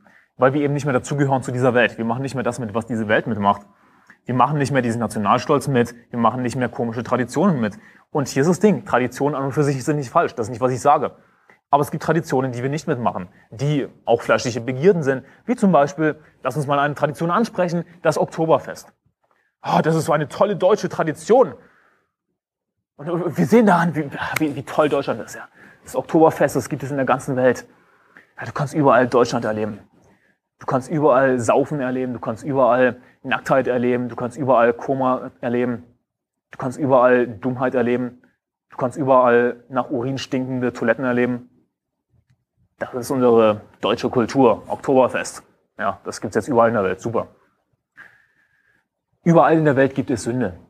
Ja, es ist einfach nur Sünde. Alkohol trinken ist Sünde. Und hier ist das Ding, wenn du wirklich waschechter Patriot sein willst, an den Traditionen des deutschen Volkes festhalten willst, auf Biegen und Brechen an, an aller Kultur festhalten willst. Und ich sage nicht, dass alles falsch ist. Hey, ich habe Traditionen, ich habe deutsche Traditionen, ja. Adventskalender zum Beispiel, finde ich super. Also, du musst dich nicht beleidigt fühlen, ja. Aber es gibt Traditionen, die nicht mit der Bibel einstimmen. Dann ist die Frage, wen liebst du mehr? Willst du dein tolles Deutschland lieben? Willst du stolz sein auf Deutschland, auf deutsche Kultur, auf deutsche Tradition? Willst du das alles bewahren, auf Biegen und Brechen? Oder willst du zu 100% dem Herrn dienen und eben sowas wie Oktoberfest sein lassen? Dann gehst du eben nicht mit deinen stinkenden Freunden zum Oktoberfest und besaufst dich, bis du ins Koma fällst. Sondern sagst du, ich bin Christ, ich mache nicht mehr mit bei diesem Dreck. Oder hast du das gegen Deutschland? Du bist nicht mehr Patriot, du bist nicht mehr einer von uns? Genau, ich bin nicht mehr einer von uns, von euch. Ich bin nicht mehr einer von euch. Ich meine, sagt die Bibel uns nicht, dass wir Gäste und Fremdlinge sind? Das sollte unsere, unsere Haltung sein, dass wir Gäste und Fremdlinge sind. Ich bin ein Fremdling hier. Ich habe hier keine Heimat mehr. Ich bin Christ. Oktoberfest, das ist deutsche Kultur, ne? das ist eine Dreckskultur. Das ist eine Kotkultur, es ist eine Kotzekultur. Kot und Kotze sind biblische Wörter, kommt klar damit. Du kannst kein richtig reiner Patriot sein, stolz sein auf Deutschland, alles bewahren wollen und gleichzeitig ein eifernder Christ sein. Du musst entweder Kompromisse eingehen. Kompromisse sind natürlich keine echte Option, was ist die echte Option, deinen Patriotismus sein zu lassen? Dich einfach nicht mehr darum zu kümmern. Patriotismus ist wie eine Zweitreligion, weil du dich eben um deinen Nationalstolz, um deine Traditionen, um alles, was dazugehört, natürlich kümmern musst. Ja. Du musst es hegen und pflegen. Aber ich muss weitergehen hier, sonst werde ich nicht fertig. Hebräer Kapitel 11, schlag mit mir Hebräer Kapitel 11 auf. In Vers 13 heißt es in Hebräer Kapitel 11, Vers 13, diese alle sind im Glauben gestorben, ohne das Verheißene empfangen zu haben, sondern sie haben es nur von ferne gesehen und waren davon überzeugt und haben es willkommen geheißen und bekannt, dass sie Gäste ohne Bürgerrecht und Fremdlinge sind auf Erden. Das ist die Haltung der Glaubenshelden.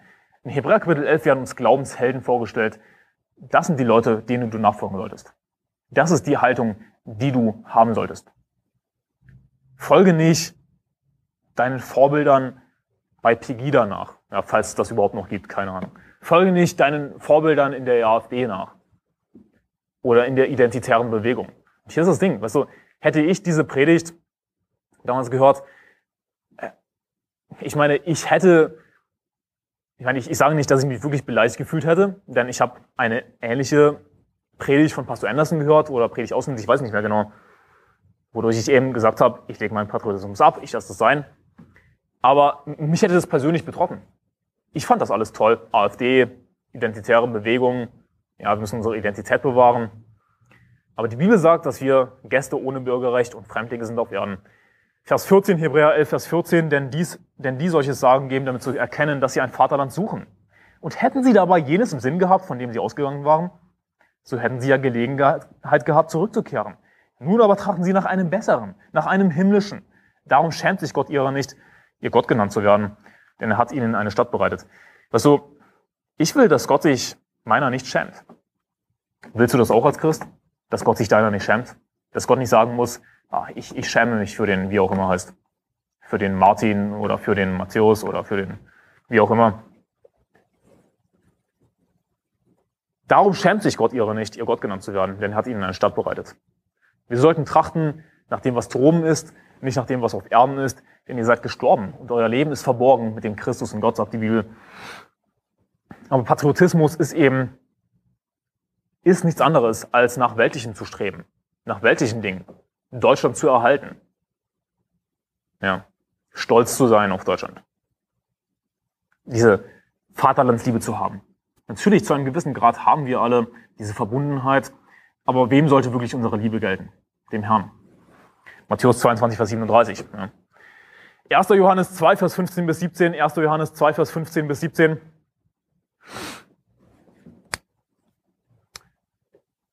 Habt nicht lieb die Welt, noch was in der Welt ist. Wenn jemand die Welt lieb hat, so ist die Liebe des Vaters nicht in ihm. Denn alles, was in der Welt ist, die Fleischeslust, die Augenlust und der Hochmut des Lebens, ist nicht von dem Vater, sondern von der Welt. Und die Welt vergeht und ihre Lust. Wer aber den Willen Gottes tut, der bleibt in Ewigkeit. Habt nicht lieb die Welt, noch was in der Welt ist. Wenn jemand die Welt lieb hat, so ist die Liebe des Vaters nicht in ihm. Du kannst nicht wirklich eine Beziehung mit Jesus haben und gleichzeitig eine Beziehung zu Deutschland haben. Du kannst nicht mit zwei Frauen verheiratet sein und beide gleichzeitig lieben. Das wird nicht funktionieren. Denn alles, was in der Welt ist, die Fleischeslust, die Augenlust, der Hochmut des Lebens, ist nicht von dem Vater, sondern von der Welt. Der Hochmut des Lebens, weißt du, was Hochmut des Lebens ist? Unter anderem Patriotismus.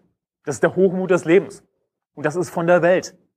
Und die Welt vergeht und ihre Lust, wer aber den Willen Gottes tut, der bleibt in Ewigkeit. Hey, willst du nicht als Christ etwas tun, was in Ewigkeit bleibt, was Ewigkeitswert hat, was Bestand hat? Das sollte unser Ziel sein. Nicht etwas Vergängliches. Die Welt vergeht. Weißt du was? Deutschland wird vergehen. Und wenn du die Welt lieb hast, dann ist die Liebe des Vaters nicht in dir. Damit komme ich zu meinem zweiten und letzten Punkt. Diesmal sind das nicht perfekte drei Punkte, ja, sorry. Liebe und Loyalität. Ich habe das zusammengefasst. Ich konnte keine extra Punkte draus machen. Liebe und Loyalität. Matthäus Kapitel 4, Vers 8 bis 10. Matthäus Kapitel 4, Vers 8 bis 10. Das ist die Versuchung Jesu. Jesus wurde vom, vom Geist in die Wüste geführt, damit er vom Teufel versucht würde. Und wir sehen hier eben, dass Jesus mit dem Wort Gottes, denn er ist das Wort Gottes, dem Teufel widerstanden hat. Matthäus Kapitel 4, in Vers 8, da heißt es, wiederum nimmt ihn der Teufel mit auf einen sehr hohen Berg und zeigt ihm alle Reiche der Welt und ihre Herrlichkeit und spricht zu ihm, dieses alles will ich dir geben, wenn du niederfällst und mich anbetest. Da spricht Jesus zu ihm, weiche Satan, denn es steht geschrieben, du sollst den Herrn, deinen Gott anbeten und ihm allein dienen. Frage, wem sollte allein deine Loyalität gehören? Dem Herrn. Du sollst den Herrn, deinen Gott anbeten und ihm allein dienen. Ihm allein. Habe nicht diese Zweitreligion deines Patriotismus.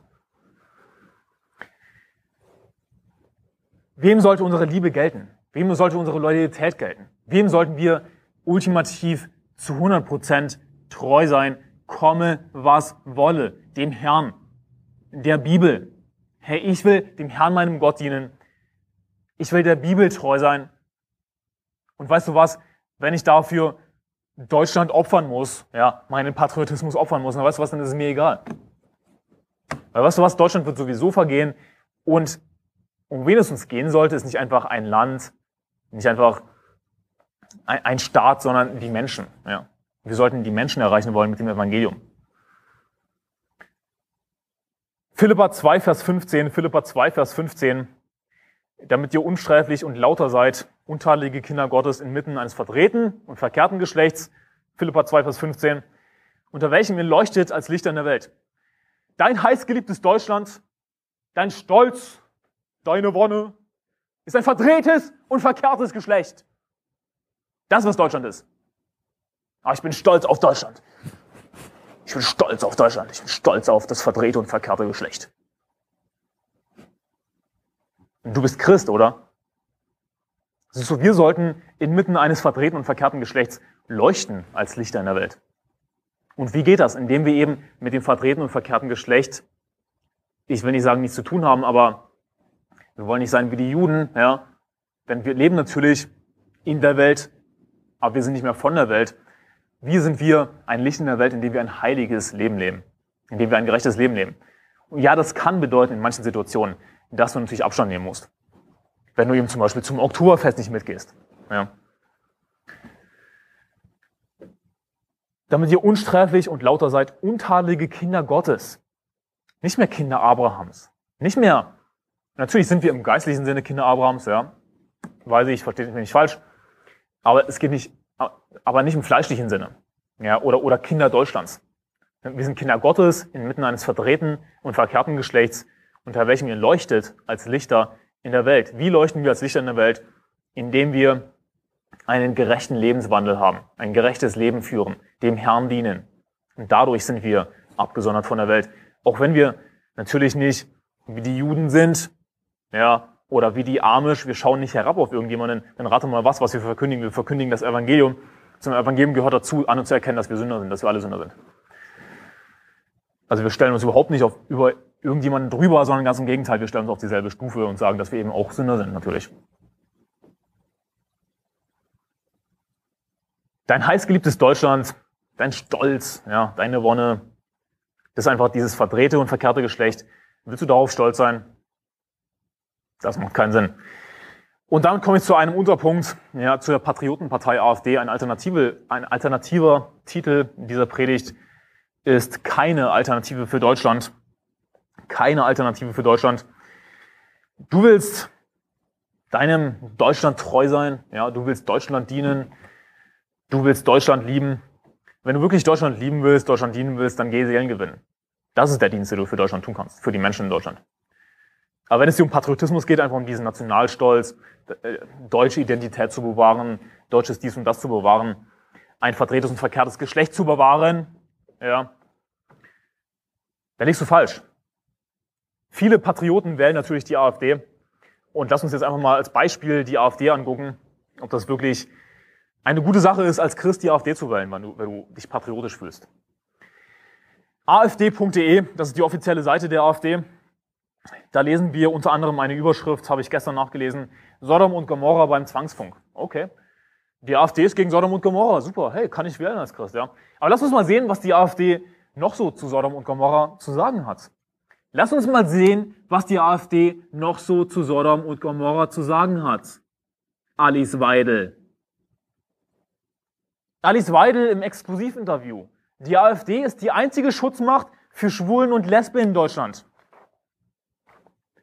Berlin, 2. September 2017. In einem Exklusivinterview für den Politblog Philosophia Perennis hat sich die Spitzenkandidatin der AfD für die Bundestagswahl Dr. Alice Weidel ausführlich zu den Vorwürfen, die AfD sei homofeindlich geäußert. Sowohl Weidel wie der, wie der Blogmacher Dr. David Berger, der das Interview führte, gehen offen mit ihrer Homosexualität um. Also eine Lesbe, Alice Weidel, eine dreckige Lesbe, eine Sau, wird interviewt von einem anderen Homo, von einer Schwuchtel. Das ist irgendein konservativer Blog wahrscheinlich. Von einer Schwuchtel geschrieben. Das wird veröffentlicht auf der offiziellen Website der AfD. In den 90er Jahren konnte man nicht durch die Innenstädte von Berlin, Hamburg und vor allem Köln laufen, ohne ständig Händchen haltende und einander küssende Schwuchteln und Lesben zu begegnen. Ich habe das natürlich umformuliert, ja, die ihre Freiheit genossen. Das ist heute jedenfalls in dieser Intensität nicht mehr zu beobachten. Ja, gut, dass es nicht mehr zu beobachten ist. Gut, dass ich meine Augen nicht mehr verunreinigen muss. Und nicht mehr so sehr, aber es wird natürlich auf der anderen Seite hier und da extrem schlimmer. Ja, also ich weiß nicht so genau, wovon ihr hier redet, aber sie behauptet, dass in den 90er Jahren kaum möglich war, halt nicht irgendwie Schwuchteln und Lesben zu sehen, die äh, perverses Zeug auf der, auf der Straße machen. Das ist heute jedenfalls in dieser Intensität nicht mehr zu beobachten. Ich hoffe. Denn die Menschen haben immer mehr Angst vor den Reaktionen. Und ich spreche nicht von den Reaktionen deutscher Rentner, sondern von, den, von denen vor allem jungischer, junger muslimischer Migranten. Sorry. Ich habe natürlich keine Statistik, die diesen Rollback belegen könnte, aber mein subjektiver Eindruck ist ganz klar, offengelegte gelebte Homosexualität verschwindet langsam, aber sicher aus dem Straßenbild. Solche Entwicklungen laufen schleichend und kaum merklich über viele Jahre ab, aber es gibt sie. Nun weißt du was? Ich hoffe, dass es verschwindet. Ich hoffe, dass Perversion und Dreck, der Sodomie aus Deutschland verschwindet. Sollen sie alle zurückgehen? In ihr Klosett. Sollen sie sich alle verziehen, in ihr Zimmer und die Türe zuschließen und Angst haben, davor rauszugehen? Jetzt kehren die linksgrün Dominierten, und ich zitiere weiter hier, ja, das, was Alice Weidel sagt. Das ist deine AfD, du, du wählst als Patriot, du Idiot! Jetzt kehren die linksgrün dominierten homosexuellen Verbände nur noch die letzten Krümel tatsächlicher und gefühlter Diskriminierung zusammen und übersehen mit ihrem Tunnelblick auf immer albernere Themen den sprichwörtlichen Elefanten im Raum, also die einzige große Gefahr, die uns wirklich droht, und das ist die Islamisierung. Lass dir das auf der Zunge zergehen. Wenn du die AfD wählst, dann wählst, wählst du laut Alice Weidel die einzige Schutzmacht in Deutschland für Schwuchteln und Lesben. Die einzige Schutzmacht der Feinde Gottes. Wenn du ein Freund der Welt sein willst, dann bist du der Feind Gottes. Das ist, was die Bibel sagt. Lass dir das auf der Zunge zergehen, was diese dreckige Lesbe, diese Gotteshasserin schreibt. Lass dir das auf der Zunge zergehen. Hier geht es darum, dass Schwuchteln und Lesben geschützt werden. Und was ist das Problem laut ihr? Laut Alice Weidel? Islamisierung. Aber weißt du was? Islamisierung ist die Lösung. Islamisierung ist die Lösung. Weißt du, woher die Islamisierung kommt? Weißt du, wer Islamisierung gebracht hat? Der Herr. Gott hat Islamisierung gebracht. Denn weißt du was? Wenn dieses dreckige Land nicht aufräumt mit dem Dreck dieser Gesellschaft, dann räumen die Moslems auf. Wenn dieses Land sich nicht beugen will unter den Herrn, dann wird es erfahren, was es heißt, sich unter falsche Götter zu beugen. Oh, ihr wollt euch nicht beugen unter gerechte Gesetze? Dann beugt euch unter die Scharia. Das, was Deutschland braucht. Aber Anselm, bist du nicht gegen Islamisierung? Nein, ich bin nicht gegen Islamisierung. Ich bin überhaupt nicht dagegen. Ich finde es großartig. Das, was Deutschland verdient hat. Ihr wollt euch nicht beugen unter den Herrn. Ihr wollt nicht gerechte Satzungen und Rechtbestimmungen hören aus der Bibel, aus dem Wort Gottes. Ihr wollt gegen den Herrn lästern. Ihr wollt eure Freiheit haben. Als Sodomiter, als dreckige Hunde. Ihr werdet erfahren, was es heißt, sich unter die Scharia zu beugen, fremden Göttern zu dienen. Sie wollen Freiheit und bekommen Unterdrückung. Das ist gut. Das, was Deutschland verdient hat. Sie wollen Freiheit haben, ja. Alice Weidel, diese verdammte Lesbe, die mit ihrer, die mit ihrer Lebenspartnerin zwei Kinder adoptiert hat. Das ist traurig. Alice Weidel ist eine potenzielle pädophile Vergewaltigerin, sie ist eine Psychopathin. Das ist, was Homos sind, das sind Verworfene. Es ist traurig, dass sowas überhaupt noch leben darf, dass sowas existieren darf. Aber weißt du was, wenn diese Regierung eben nicht aufräumt mit all dem Dreck der Gesellschaft, wenn diese Regierung nicht gerechte Satzbestimmungen und Rechte durchsetzen will, die uns der Herr gegeben hat, naja, dann muss jemand anderes aufräumen und dann kommt eben Islamisierung.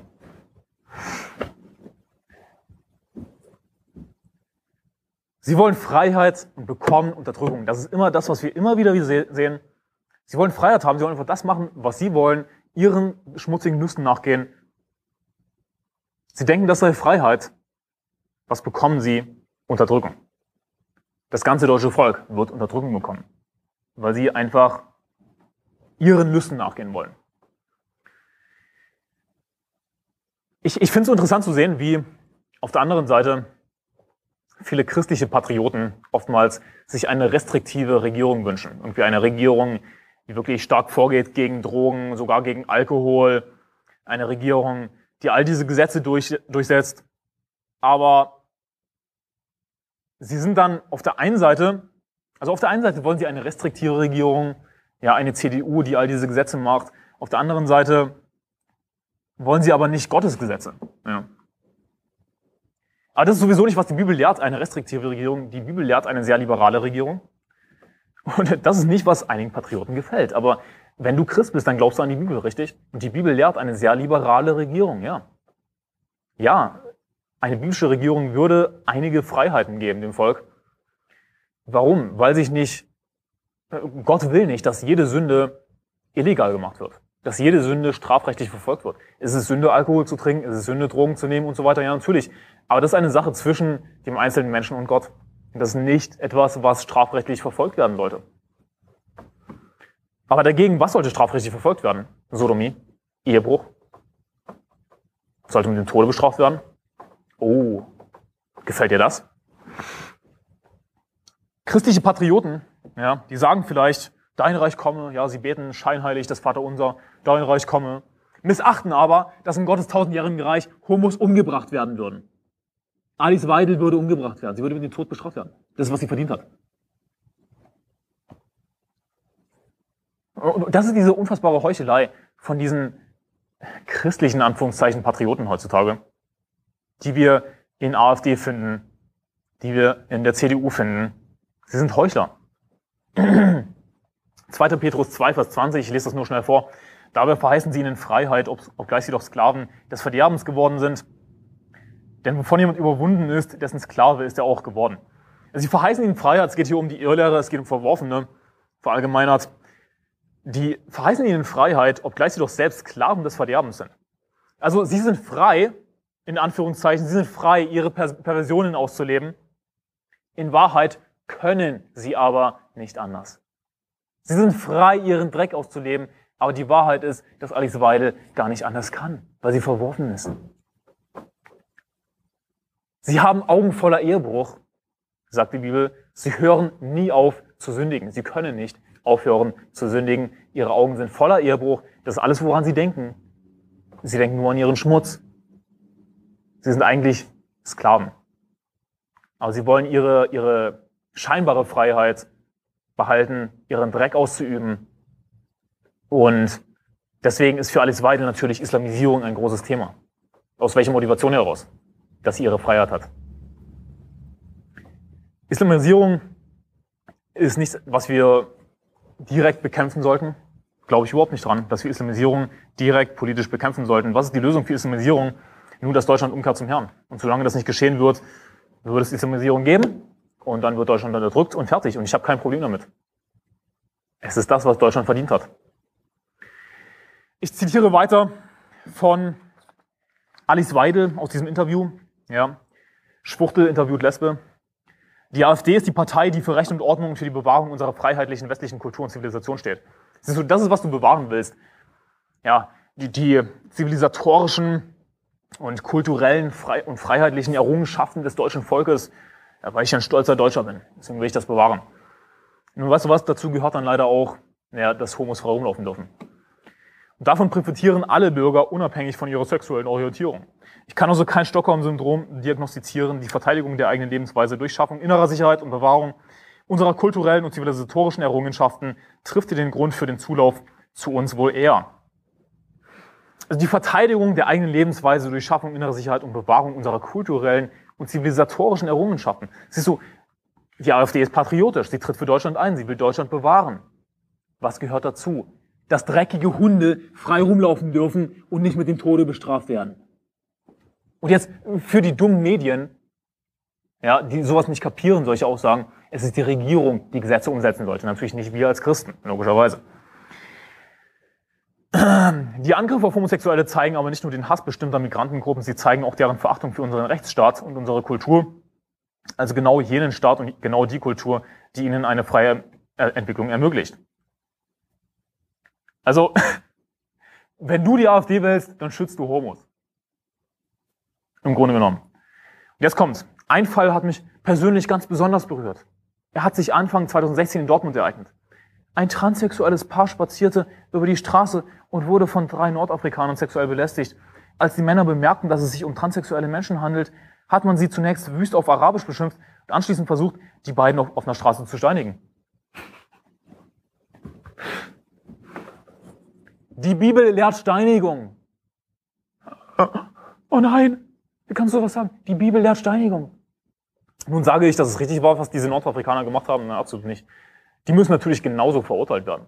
Ja, diese Nordafrikaner, die das getan haben, die müssen genauso verurteilt werden. Sie sind schuldig, es ist nicht richtig, das Recht in die eigene Hand zu nehmen. Ich bin zu 100% dafür, dass sie verurteilt werden. Hoffentlich wurden sie verurteilt, das ist schon einige Jahre her jetzt natürlich. Aber weißt du was? Auf der anderen Seite denke ich mir einfach nur, es sind zwei Perverse weniger. Es sind zwei kranke Schweine weniger, ja, transsexuelle Menschen. Es ist so wie die als transsexuelle Menschen bezeichnet werden, als müsste Alice Weidel unbedingt betonen, also das sind ja auch Menschen. Ja, weil sie wahrscheinlich weiß, dass es Hunde sind. Dass sie entmenschlicht sind, dass es krank ist. Ich meine, sie haben versucht, die beiden auf der Straße zu steinigen. Ich hoffe, dass sie gestorben sind. Ich weiß es nicht, ich habe diesen Fall, diesen exakten Fall nicht recherchiert. Ich zitiere einfach nur aus dem Interview. Aber lass mich das hier mal kurz zusammenfassen in einem Satz. Du steigst mit deiner AfD ins Bett und begehst Hurerei gegen den Herrn und verleugnest die Bibel. Das, was du tust, wenn du als Christ AfD wählst, alles nur, weil du dein Deutschland so liebst. Du willst Deutschland unbedingt bewahren. Und jetzt sagst du vielleicht als Gegenargument, auch Hanse, das stimmt doch gar nicht. Es gibt doch so viele Stimmen, auch in der AfD, gegen Alice Weidel. Okay, richtig. Aber wie, wie, wie viele von diesen Stimmen, wie viele von den Leuten, die gegen Alice Weidel sind, die vielleicht wirklich gegen Homos sind, wie viele von denen sind gegen Ehebruch? Wie, viele von denen wollen, dass Ehebruch mit dem Tode bestraft wird? Wie viele von denen sind gegen Sex vor der Ehe? Keiner. Was will ich damit sagen? Dass sich die Standards immer mehr verschieben. Du denkst, du bewahrst dein Deutschland, aber was du bewahrst, ist ein Deutschland, das sich schon längst Richtung Gottlosigkeit verschoben hat. Das ist, was du bewahrst. Willst du das bewahren? Nein. Ich will es nicht bewahren. Deutschland wird zugrunde gehen und es ist gut, dass es zugrunde geht. Eines Tages. Dass es von Gott gezüchtigt wird. Dass es von Gott gestraft wird. Will ich, dass Deutschland zugrunde geht? Nein. Ich will, dass Deutschland gerettet wird. Ich will, dass Menschen gerettet werden in Deutschland, dass Deutschland umkehrt. Deswegen gehen wir Seelen gewinnen. Aber letzten Endes, was ich sagen will, letzten Endes, wenn Deutschland zugrunde geht, weißt du was, dann ist das, was Deutschland verdient hat. Jakobus 4, Vers 4. Jakobus 4, Vers 4, ich muss mich beeilen. Oh Mann. Jakobus 4, Vers 4. Ihr Ehebrecher und Ehebrecherinnen, wisst ihr nicht, dass die Freundschaft mit der Welt Feindschaft gegen Gott ist? Wer so ein Freund der Welt sein will, sein will, der macht sich zum Feind Gottes. Wer so ein Freund der Welt sein will, der macht sich zum Feind Gottes. Du willst ein Freund der Welt sein? Du willst mit der AfD ins Bett steigen? Du willst Hurerei gegen den Herrn betreiben? Dann bist du ein Feind Gottes. Jetzt die letzte Passage, die wir aufschlagen. 2. Petrus 3, Vers 11. 2. Petrus 3, Vers 11, das ist die letzte Passage, die wir aufschlagen heute. Da nun dies alles aufgelöst wird, wie sehr solltet ihr euch auszeichnen durch Heiligenwandel und Gottesfurcht? 2. Petrus 3, Vers 12. Indem ihr das Kommen des Tages Gottes erwartet und ihm entgegeneilt, an welchem die Himmel sich in Glut auflösen und die Elemente vor Hitze zerschmelzen werden. Wir erwarten aber nach seiner Verheißung neue Himmel und eine neue Erde, in denen Gerechtigkeit wohnt. Das was wir erwarten. Neue Himmel, neue Erde, in denen Gerechtigkeit wohnt. Du kannst Deutschland nicht wirklich reparieren. Komm klar damit. Ich bin mir sicher, dass du eine gute Absicht hast. Ja, du willst Deutschland reparieren, aber es wird nicht funktionieren. Das Einzige, was wir, wenn du dich wirklich einsetzen willst für Deutschland, ja, dann geh Seelen gewinnen. Dann rette Menschen. Und wähle nicht die AfD. Wenn du die Wahl hast zwischen AfD und den Grünen, dann hast du die Wahl zwischen Lesben und Transen. Oh, will ich lieber eine Lesbe wählen oder will ich eine Transe wählen? Hör mal, es ist scheißegal, ob du die AfD wählst oder die Grünen wählst. Sie sind alle voll von Perversen. Hey, dieses Land wird buchstäblich von Psychopathen regiert. Wird buchstäblich von Psychopathen regiert. Warum wählst du die AfD? Du kannst gleich die Grünen wählen. Aber hey, hier ist das Ding. All das wird vergehen. Deutschland wird vergehen. Indem ihr das Kommen des Tages Gottes erwartet und niemand gegeneilt, an welchem die Himmel sich in Glut auflösen und die Elemente vor Hitze zerschmelzen werden. Es wird sich alles in Glut auflösen. Deutschland wird sich in Glut auflösen. Die Elemente werden vor Hitze zerschmelzen. Wir erwarten einen neuen Himmel, eine neue Erde. Deutschland wird vergehen. Willst du für etwas einstehen, für etwas eifern, was vergehen wird? Wie glaubst du, werden dich die Brüder begrüßen, wenn du in den Himmel kommen wirst? Ja, werden sie dich beklatschen? Werden sie Beifall Beifall klatschen für dich, wenn du in den Himmel kommst? Werden sie Beifall für dich klatschen? Gut gemacht. Du warst stolzer Deutscher. Hast du toll gemacht. Du warst Patriot. Hast die AfD gewählt. Hast deine Identität bewahrt. Glaubst du, dass es zählen wird im Himmel? Glaubst du, dass du irgendwelche Belohnungen im Himmel dafür haben wirst? Glaubst du, dass hier jemand aufstehen wird und für dich Beifall klatschen wird? Außerhalb der Bibel, losgelöst von Gott, gibt es keine Alternative. Es ist alles dasselbe, ja, es ist alles von der Welt und die Welt ist die Welt, ist die Welt. Du trittst für etwas ein, was vergehen wird. Du bist stolz auf etwas, du liebst etwas, du bist loyal einem Land, das vergehen wird. Ich will nicht einfach einem Staat loyal sein, ich will nicht einem Land loyal sein, Ich will dem Herrn loyal sein. Ich will dem Herrn treu sein. Deine Treue sollte ultimativ der Bibel gelten. Der Bibel allein. Und wenn du der Bibel treu sein willst, dann kannst du nicht der AfD treu sein. Dann kannst du nicht Deutschland treu sein. Es wird nicht funktionieren. Was sollte unsere Haltung als Christen sein? Nicht Deutschland, Deutschland über alles, sondern Christus, der über alle ist, hochgelobter Gott in Ewigkeit. Nicht unser Land zuerst, sondern Christus sei in allem der Erste. Kolosser 1, Vers 18. Nicht der Tod fürs Vaterland, sondern lasst uns auch hingehen, damit wir mit ihm sterben. Johannes 11, Vers 16. Aber weißt du was? Diese Predigt richtet sich nicht irgendwie gegen Patrioten. Ähm, wie gesagt, ich habe ein Geständnis abgelegt, ich war Patriot, hat alles auf mich zugetroffen. Ja. Das richtet sich nicht gegen Patrioten, gegen Nationalisten. Ganz im Gegenteil. Ich würde sagen, lass uns die Patrioten gewinnen. Lass uns die Nationalisten gewinnen. Lass uns sie gewinnen mit dem Evangelium. Denn weißt du was? Sie haben an und für sich im Kern gute Werte. Leidenschaftlich einzustehen für eine Sache, sich nicht zu schämen dafür, treu zu sein, sich selbst hinzugeben. Das klingt alles super, oder? Ich kann verstehen, wie sich junge Leute dadurch angezogen, angezogen fühlen. Ich kann es verstehen, ich, ich will es niemandem verübeln. Aber sie sind leidenschaftlich für eine falsche Sache. Sie sind leidenschaftlich für eine vergängliche Sache. Sie wollen einem Land treu sein, das es irgendwann nicht mehr geben wird. Sie wollen sich selbst hingeben für einfach ein Land. Stolz ist falsch. Ja, wir, wir sollten nicht stolz sein. Wir sollten uns des Herrn rühmen. Was war mein zweiter Punkt? Liebe, Loyalität. Wem sollte unsere Treue gelten? Dem Herrn. Wem sollten wir loyal sein? Dem Herrn, der Bibel. Du kannst dabei nicht so auf zwei Hochzeiten tanzen, gleichzeitig deinem tollen Deutschland treu sein, gleichzeitig dem Herrn treu sein. Das wird nicht funktionieren, ohne Kompromisse einzugehen. Aber wenn du wirklich dem Herrn dienen willst, und das will ich dich motivieren heute in dieser Predigt, dann musst du eben kompromisslos für den Herrn eintreten. Sie eifern für das Falsche, und ich würde sagen, lasst uns ihnen den richtigen Eifer geben. Lasst uns ihnen das Richtige geben, wofür sie eifern. Lasst uns sie gewinnen, Patrioten und Nationalisten, lasst uns sie gewinnen mit dem Evangelium. Hey, sie sind wesentlich offener für das Evangelium als sämtliche Linke. Und deswegen mag ich Patrioten. Ich mag Nationalisten. Ich mag sie. Ich finde sie super. Lasst uns sie gewinnen. Lasst uns ihnen Eifer für den Herrn geben. Denn sie haben schon im Kern die richtigen Werte. Sie müssen nur ihren Eifer für Deutschland, für Vergängliches, für Sinnloses austauschen durch Eifer für den Herrn, dass sie für ewiges eifern, dass sie sich Belohnungen im Himmel sammeln, dass man wirklich für sie klatschen wird im Himmel. Nicht, weil sie einfach stolz waren auf Deutschland. Wow. Aber zum Schluss muss ich noch kurz was sagen. Kaum ein Christ hat sich bei mir positiv gemeldet. Und natürlich gibt es Ausnahmen. Ja, ich, wenn du dich bei mir zurückgemeldet hast persönlich, auf meine Predigt hin, Wehe der sündigen Nationen oder auch auf unsere Doku hin, die LGBT-Lüge. Ich will dich nicht vergessen, aber kaum ein Christ hat sich bei mir positiv zurückgemeldet, von wegen Danke, dass ihr das gemacht habt.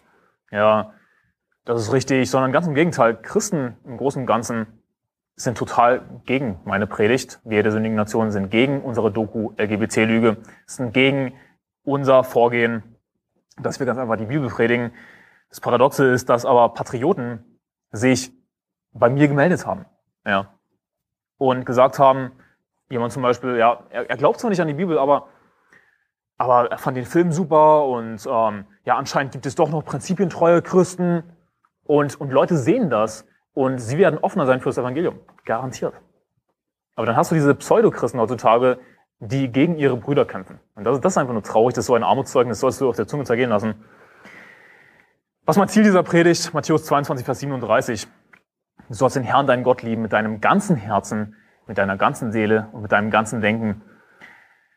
Und lass uns beten, dass, dass es wirklich in die Herzen der Menschen trifft, denn ich will, ja, dass nicht nur du, sondern auch das andere wirklich dem Herrn dienen, mit ganzem Herzen, mit ganzer Seele, mit ganzem Denken, mit ganzer Kraft. Und Ich habe einen Vers gesucht, aber ich habe ihn nicht gefunden. Ist egal. Das ist mein Ziel. Und du kannst es nicht tun, wenn du einen Teil deines Herzens verschwendest an deinen Patriotismus. Lass uns beten.